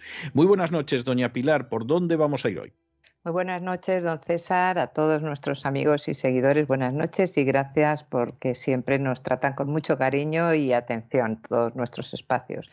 Eh, la semana pasada eh, vimos la aceptación un poquito y a petición de varios oyentes pues vamos a repasar y a dar más contenido mm, de manera global al, tema esbozado que se quedó ahí a medias, que es efectivamente la aceptación.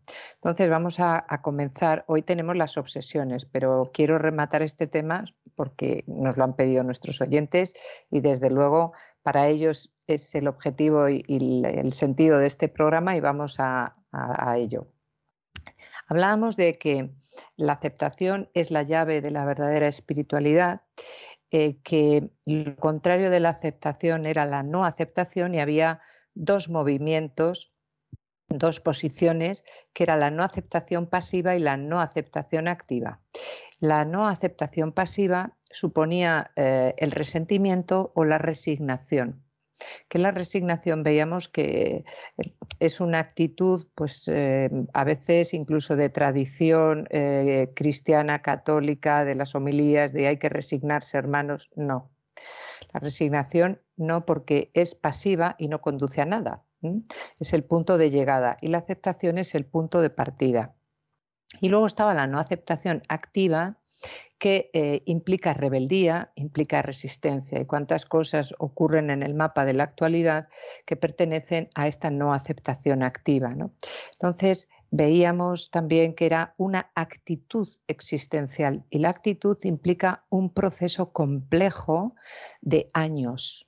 Hace escasos segundos estábamos hablando don César y yo fuera de micrófono y él decía ante una situación concreta que él lo veía hacía años. Eso es una aceptación, ¿no? Y no un mero acto. El acto, la acción concreta eh, se llama en psicología una acción discreta, no continua. ¿eh? Pues eh, agarro y me voy, o cierro la puerta y me voy a no sé dónde. Para mí hay actos, a ver si se me entiende bien, actos que están ocurriendo ahora mismo, que coge alguien su coche y se va a Ucrania. Para mí es un acto, bueno, es muy loable, pero es una conducta discreta, no es una actitud existencial. La actitud existencial sería, bien, voy a reposarlo, tengo tiempo para este reposo, bien, ¿cuántas personas puedo aceptar? ¿Qué les voy a ofrecer? ¿Cuánto tiempo? ¿Qué implica aceptar a este tipo de personas más allá de la solidaridad eh, y de la emotividad que nos están mostrando terrible, todo lo que queramos, pero que no deja de ser un bombardeo de las emociones, a ver si se me entiende. Es decir, la aceptación es más profunda, más compleja y a lo mejor tiene mejores resultados. Supuesto que una persona que es recibida y acogida en esa casa, evidentemente va a estar agradecida, pero pasado un tiempo, a lo mejor resulta que la persona que ha hecho ese acto, bueno, pues esa disposición de ayuda, empieza a darse cuenta de que qué estoy haciendo, que, no puedo dar cobertura a esto. Y la, persona que, ha sido recibida no es una caja de zapatos que tenga que devolverse. Entonces, es la diferencia entre una actitud existencial que lleva más tiempo, más pensamiento, a un acto discreto que es más del emotivismo, del oleaje del emotivismo. Eh, si nos quedamos en, la actitud de no aceptación activa, produce la rebeldía. ¿eh? Y estamos viendo demasiados momentos rebeldes en todos los medios y la rebeldía que no viene de la aceptación se vuelve violencia. No acepto las votaciones de este pueblo, no acepto esto, no acepto el respeto que se me tiene que tener porque yo estoy en este bloque y produce violencia. Y la resignación, desde luego, produce mucho enquistamiento, eh, mucho malestar psicológico y la persona empieza a deteriorarse hasta el punto de amargarse, de tener un sentido vital depresivo. Entonces, eh, aceptar etimológicamente del latín es acoger, acoger voluntariamente, voluntariamente. Pero ¿cómo voy a acoger voluntariamente un dolor, un sufrimiento? Sí, porque va la seguridad de la persona y la seguridad del entorno. Eh, es acoger voluntariamente lo que se me da o se me ofrece. Porque si recibo la realidad, tengo que dar una respuesta, aunque sea el silencio, porque he decidido que la respuesta es el silencio ante alguien que, eh, que esté atacándome, que esté insultándome, pues el mantenerse eh, en ese plano de dar una respuesta del silencio, a veces el mejor movimiento en una partida es no, no hacer ningún movimiento. ¿no? Entonces, cuando acepto, cuando no me resigno, cuando no me revelo, cuando no tengo ese resentimiento, lo que hago es dignificarme y engrandecerme como ser humano. Justo lo contrario de lo que la gente suele pensar, que la aceptación es de debilidad. Todo lo contrario, ¿no? Porque lo que ha acontecido en cada vida de nosotros, que aunque estés casado, eh, el acontecimiento de los pasajes de tu vida son tuyos tu, marido, tu mujer, tus hijos han podido vivir eso y de otra manera, otras cosas, ¿no? Pero todo lo acontecido en nuestras vidas, todos los seres que están o han estado en nuestra vida, los hemos concitado nosotros, nos hemos concitado desde el yo. Hasta los padres que hemos tenido, pues se han concitado en ese yo. ¿Para qué? No, eh, no depende eh, de mí el dar una respuesta u otra de la realidad. Es decir, tengo que aceptar y por supuesto una vez que acepto daré la respuesta. ¿eh? Entender primero nuestra geografía interior.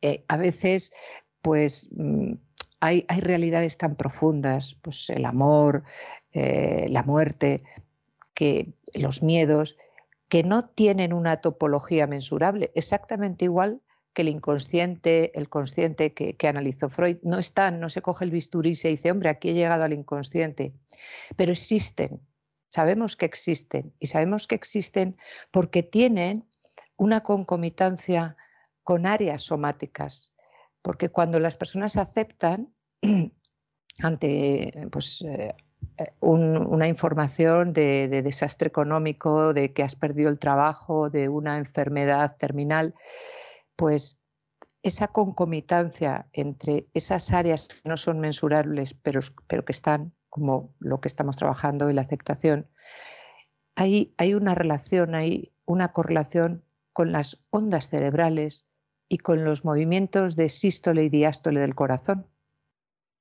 Entonces, vamos a ver dónde se aloja la aceptación y dónde no se aloja la aceptación. Esto ya es propio de donde nos quedamos la semana pasada y que nos quedó por ver. ¿no? El hemisferio izquierdo, que es el que más se trabaja, sobre todo en Occidente, porque en Oriente trabajan eh, los dos hemisferios de una manera equilibrada, pero en Occidente, sobre todo y fundamental, se trabaja el hemisferio izquierdo. Y este funciona de modo lineal separa las cosas, que es así, está muy bien. Es decir, pues hacemos los análisis, eh, fragmentamos el todo para comprenderlo por partes, lo analizamos, eh, lo desmenuzamos y lo hacemos en un espacio y en un tiempo. Es decir, eh, de pequeño hacía esto, cuando sea mayor haré lo otro. Es decir, lo hacemos en un espacio y en un tiempo. Este hemisferio está dominado por el ego. Y el ego es el sujeto de la personalidad. Y es fantástico y está muy bien. Eh, pero también podemos vivir desde la espiritualidad. Y la espiritualidad la gobierna la conciencia. Y la conciencia está alojada en el hemisferio derecho. El, el hemisferio izquierdo lo que hace es comprender la realidad en categorías y lo califica y lo clasifica hombres y mujeres, bueno y malo, mm, es decir, nos confronta y nos enfrenta. La conciencia lo que hace es comprender y entender. Entender le ayuda al ego, analizar, pero va un paso más allá, es discernir. Discernir es comprender la realidad, aceptar la realidad y abarcar, abrazar la realidad. No me opongo a ella, porque si me opongo, lo que hago es sufrir, es quejarme, es resistir.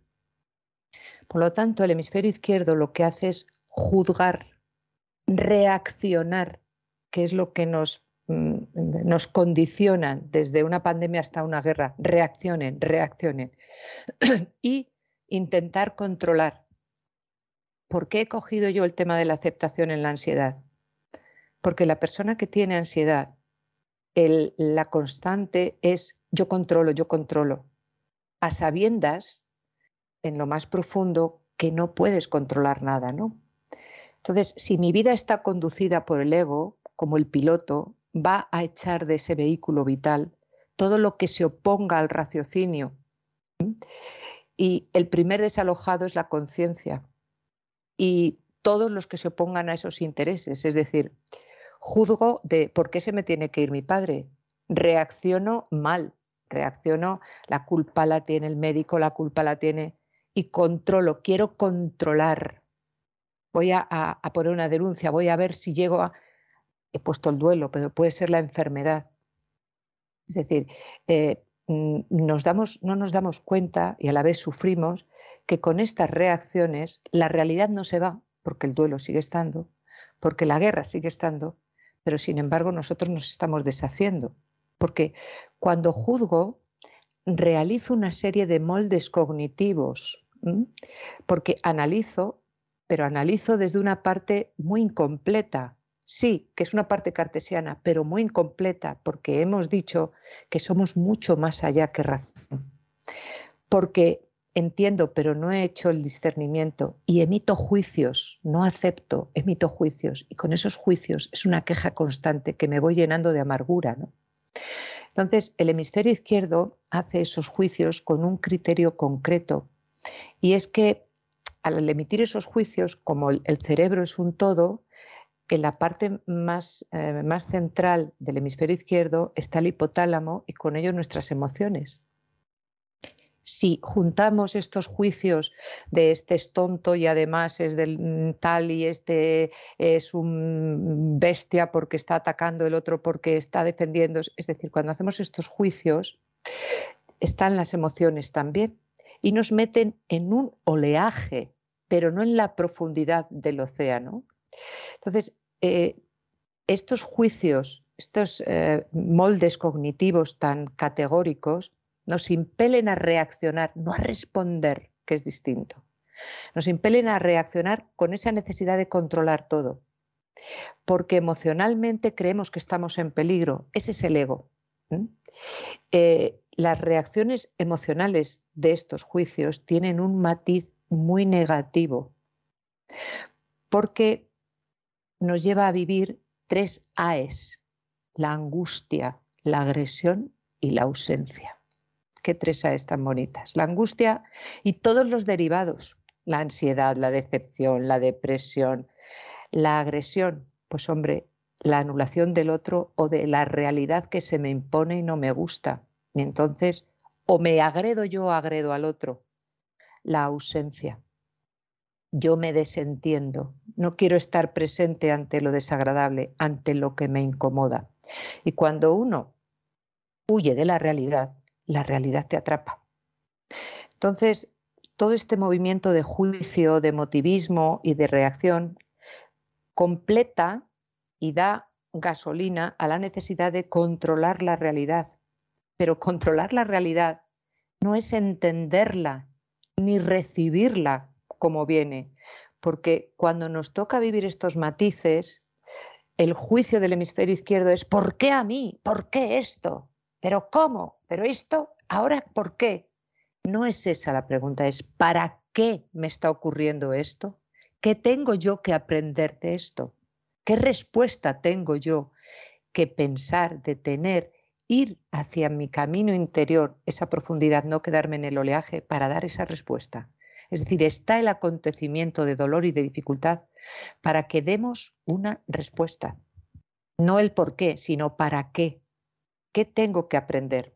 Entonces, em, desde luego, el, el entender mm, la realidad, el control de la realidad, siempre busca, y está bien, nuestro beneficio y nuestra seguridad, que es una función noble, pero no la única, no la única, porque si solo actuamos desde el ego, estamos pensando en salvarme yo, en singular. Y el otro, el otro, el que está enfrente, lo miramos en función de sacar provecho, de usarlo. Es decir, analizamos y juzgamos en función de me conviene o no me conviene. Si buscando el propio beneficio daño al otro, también el ego tiene justificaciones, porque el ego es estupendo, es, ah, el problema es del otro, no es el mío, que espabile. Entonces, así atrofiamos y recortamos la realidad, cayendo en el egoísmo. Y este que espabile y este reaccionar desde el ego y este atrofiar la realidad ocurre a nivel personal, ocurre a nivel de líderes, ocurre a nivel de naciones, ocurre a nivel de religiones. El ego va a estar siempre midiéndose porque desconfía y se inquieta.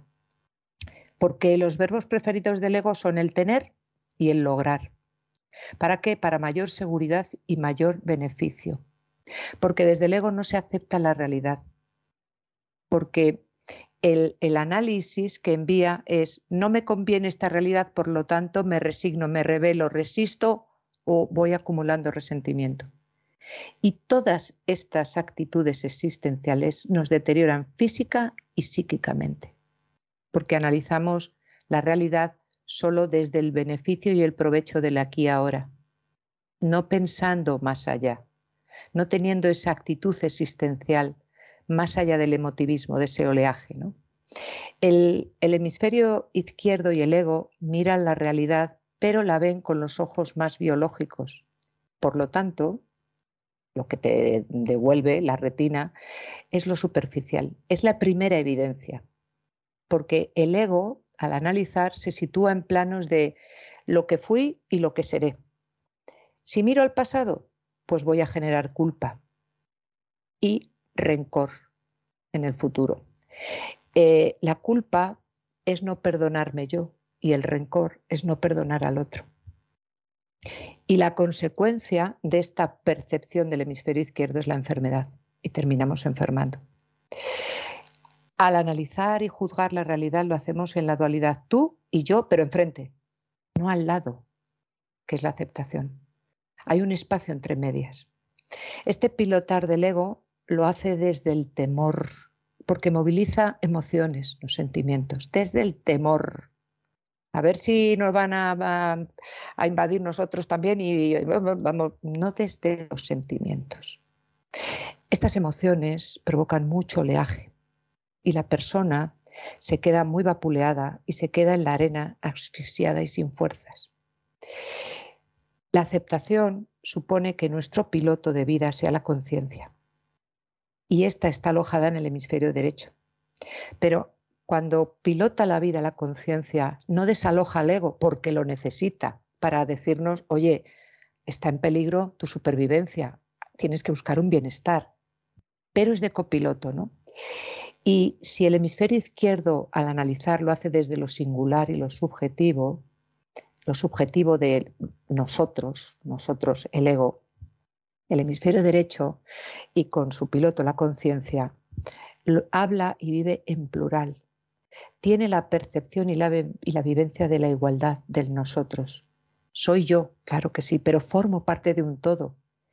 Me cuestiono, me cuestiono si mi propia acción es beneficiosa o dañina para el resto. O sea, no doy una respuesta, no reacciono. Venga, voy a coger el coche. No, no, no. Voy a dar una respuesta, que no es lo mismo que una reacción. El otro no me es ajeno, no está enfrente de mí, camina y vive a mi lado. Y si con el ego la gasolina es el temor, por eso reaccionamos y por eso mm, queremos controlar, la conciencia tiene un combustible que es el amor. Y este sentimiento es universal y humano, porque siempre acerca, porque busca la plenitud propia y ajena. Y además, lo más interesante, es que serena y amplía los horizontes tan estrechos que tenemos. Incluso nuestras ondas cerebrales, las ondas beta que nos mantienen eh, eh, en alerta y vigilantes, pues pasa a tener otro tipo de ondas, las ondas alfa. Y con ese tipo de ondas cerebrales nos permite detenernos más en los detalles de la vida. No pases tan rápido, no pases tan rápido como Jesús de Nazaret mm, mm, vivió eh, calle a calle, momento a momento en Galilea, a pie de calle. se viven los momentos como una auténtica comunión entre mi interior, el ego, y la realidad que me implica y me interpela, la conciencia. Claro que me interpela lo que está ocurriendo en el mundo, claro que me interpela. Me interpela además mm, no con el hemisferio izquierdo, que vivimos la vida con apuro, con apuro y sin pureza, sino desde el hemisferio derecho, que es meterme en más profundidad para percibirlo con mayor nitidez y no solamente es lo que me devuelven los medios de comunicación, sino qué hay detrás y desde hace cuánto tiempo que está pensado esto. Claro que estoy dando una respuesta. Claro que estoy aceptando, analizando y teniendo un discernimiento. La aceptación implica, cuando uno em, lo practica, tres sentimientos. Si con el hemisferio izquierdo teníamos las tres AES, la angustia, la agresión y la ausencia. La aceptación implica tres sentimientos estables muy buenos, que son la gratitud, gratitud por lo que está pasando, sí, gratitud por lo que te va a ayudar a aprender, porque te tienes que examinar de esto. A lo mejor el mundo se tiene que examinar de tanto ego.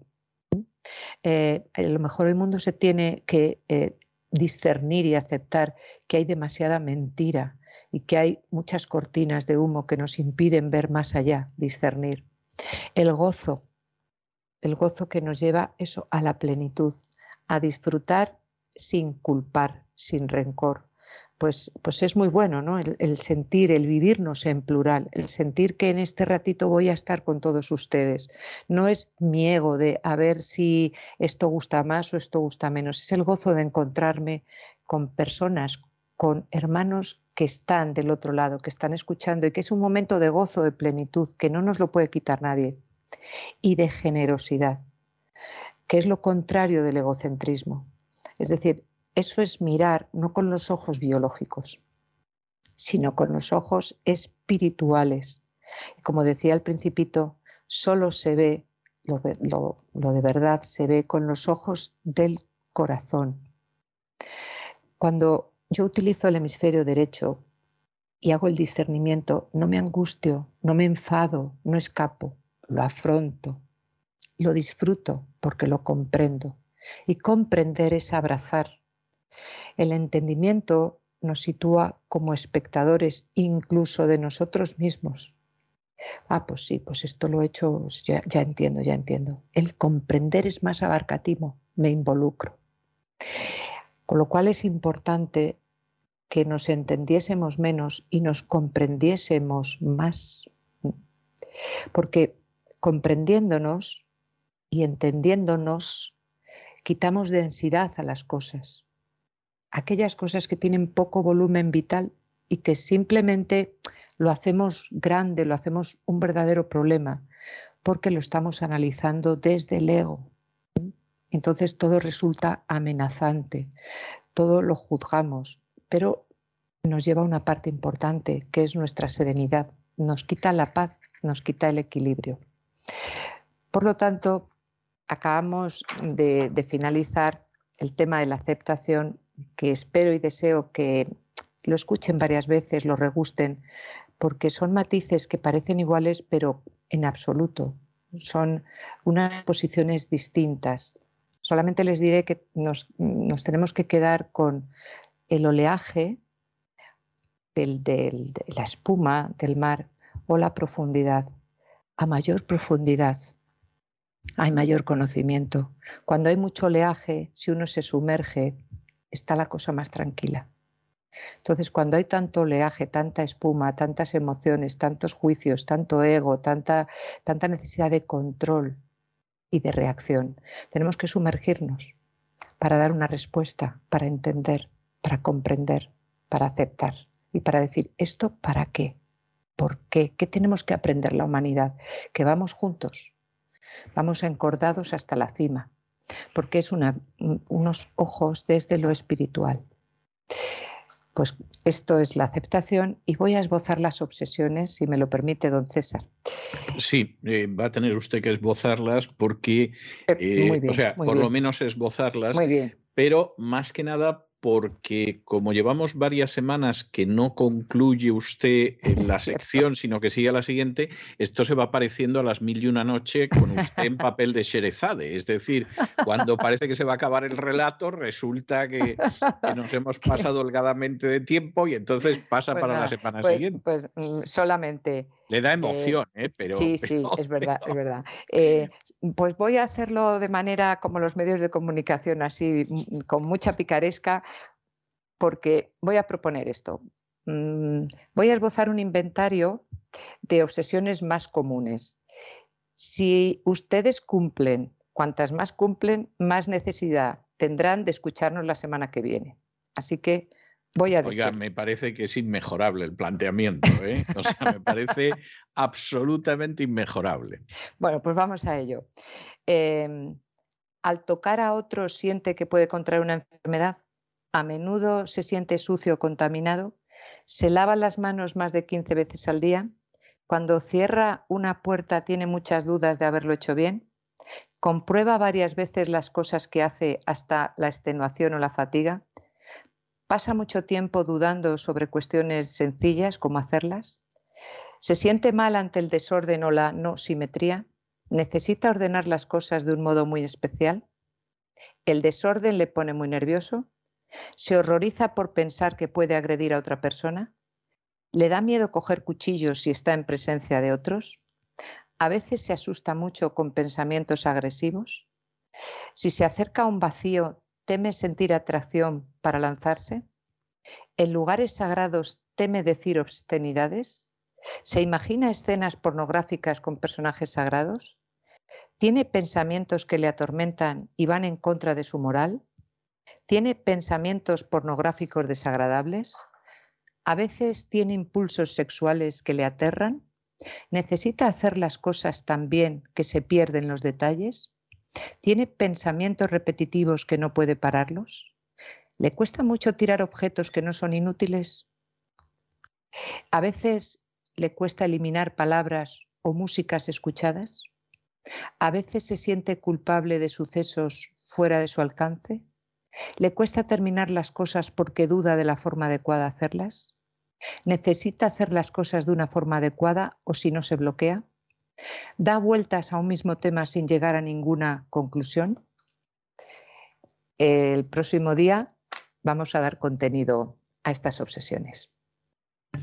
Bueno, eh, yo me siento muy satisfecho de no estar en ninguna de las, de las circunstancias que ha mencionado usted. Las iba oyendo con creciente alivio, de decir, mira, pues no, esta no, esta tampoco y aquella menos. O sea que, que, en ese sentido me parece muy bien.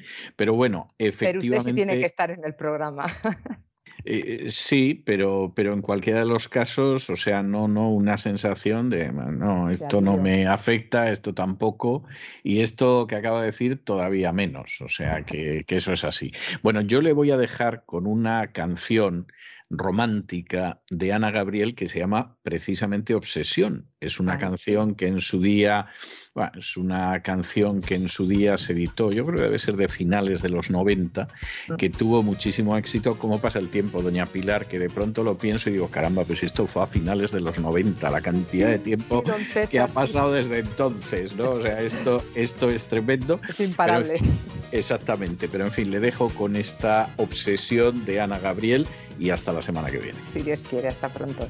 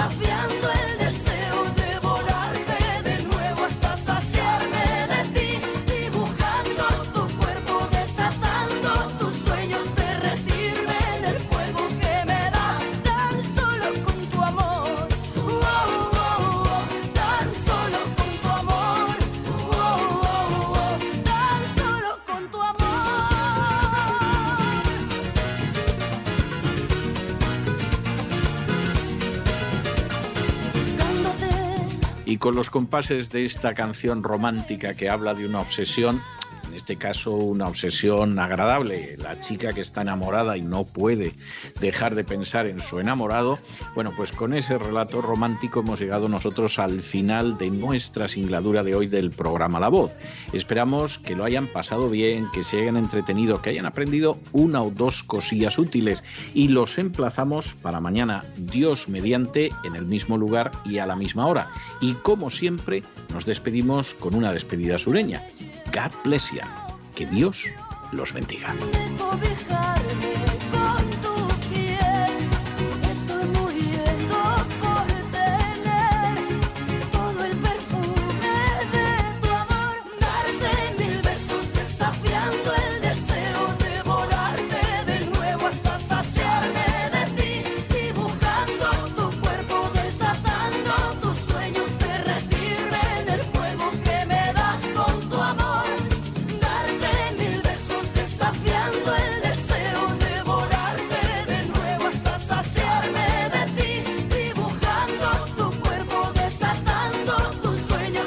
El programa La Voz es una producción de Artorias Incorporated y al amparo del derecho a la libertad de expresión no se hace responsable de las opiniones vertidas en el curso del mismo.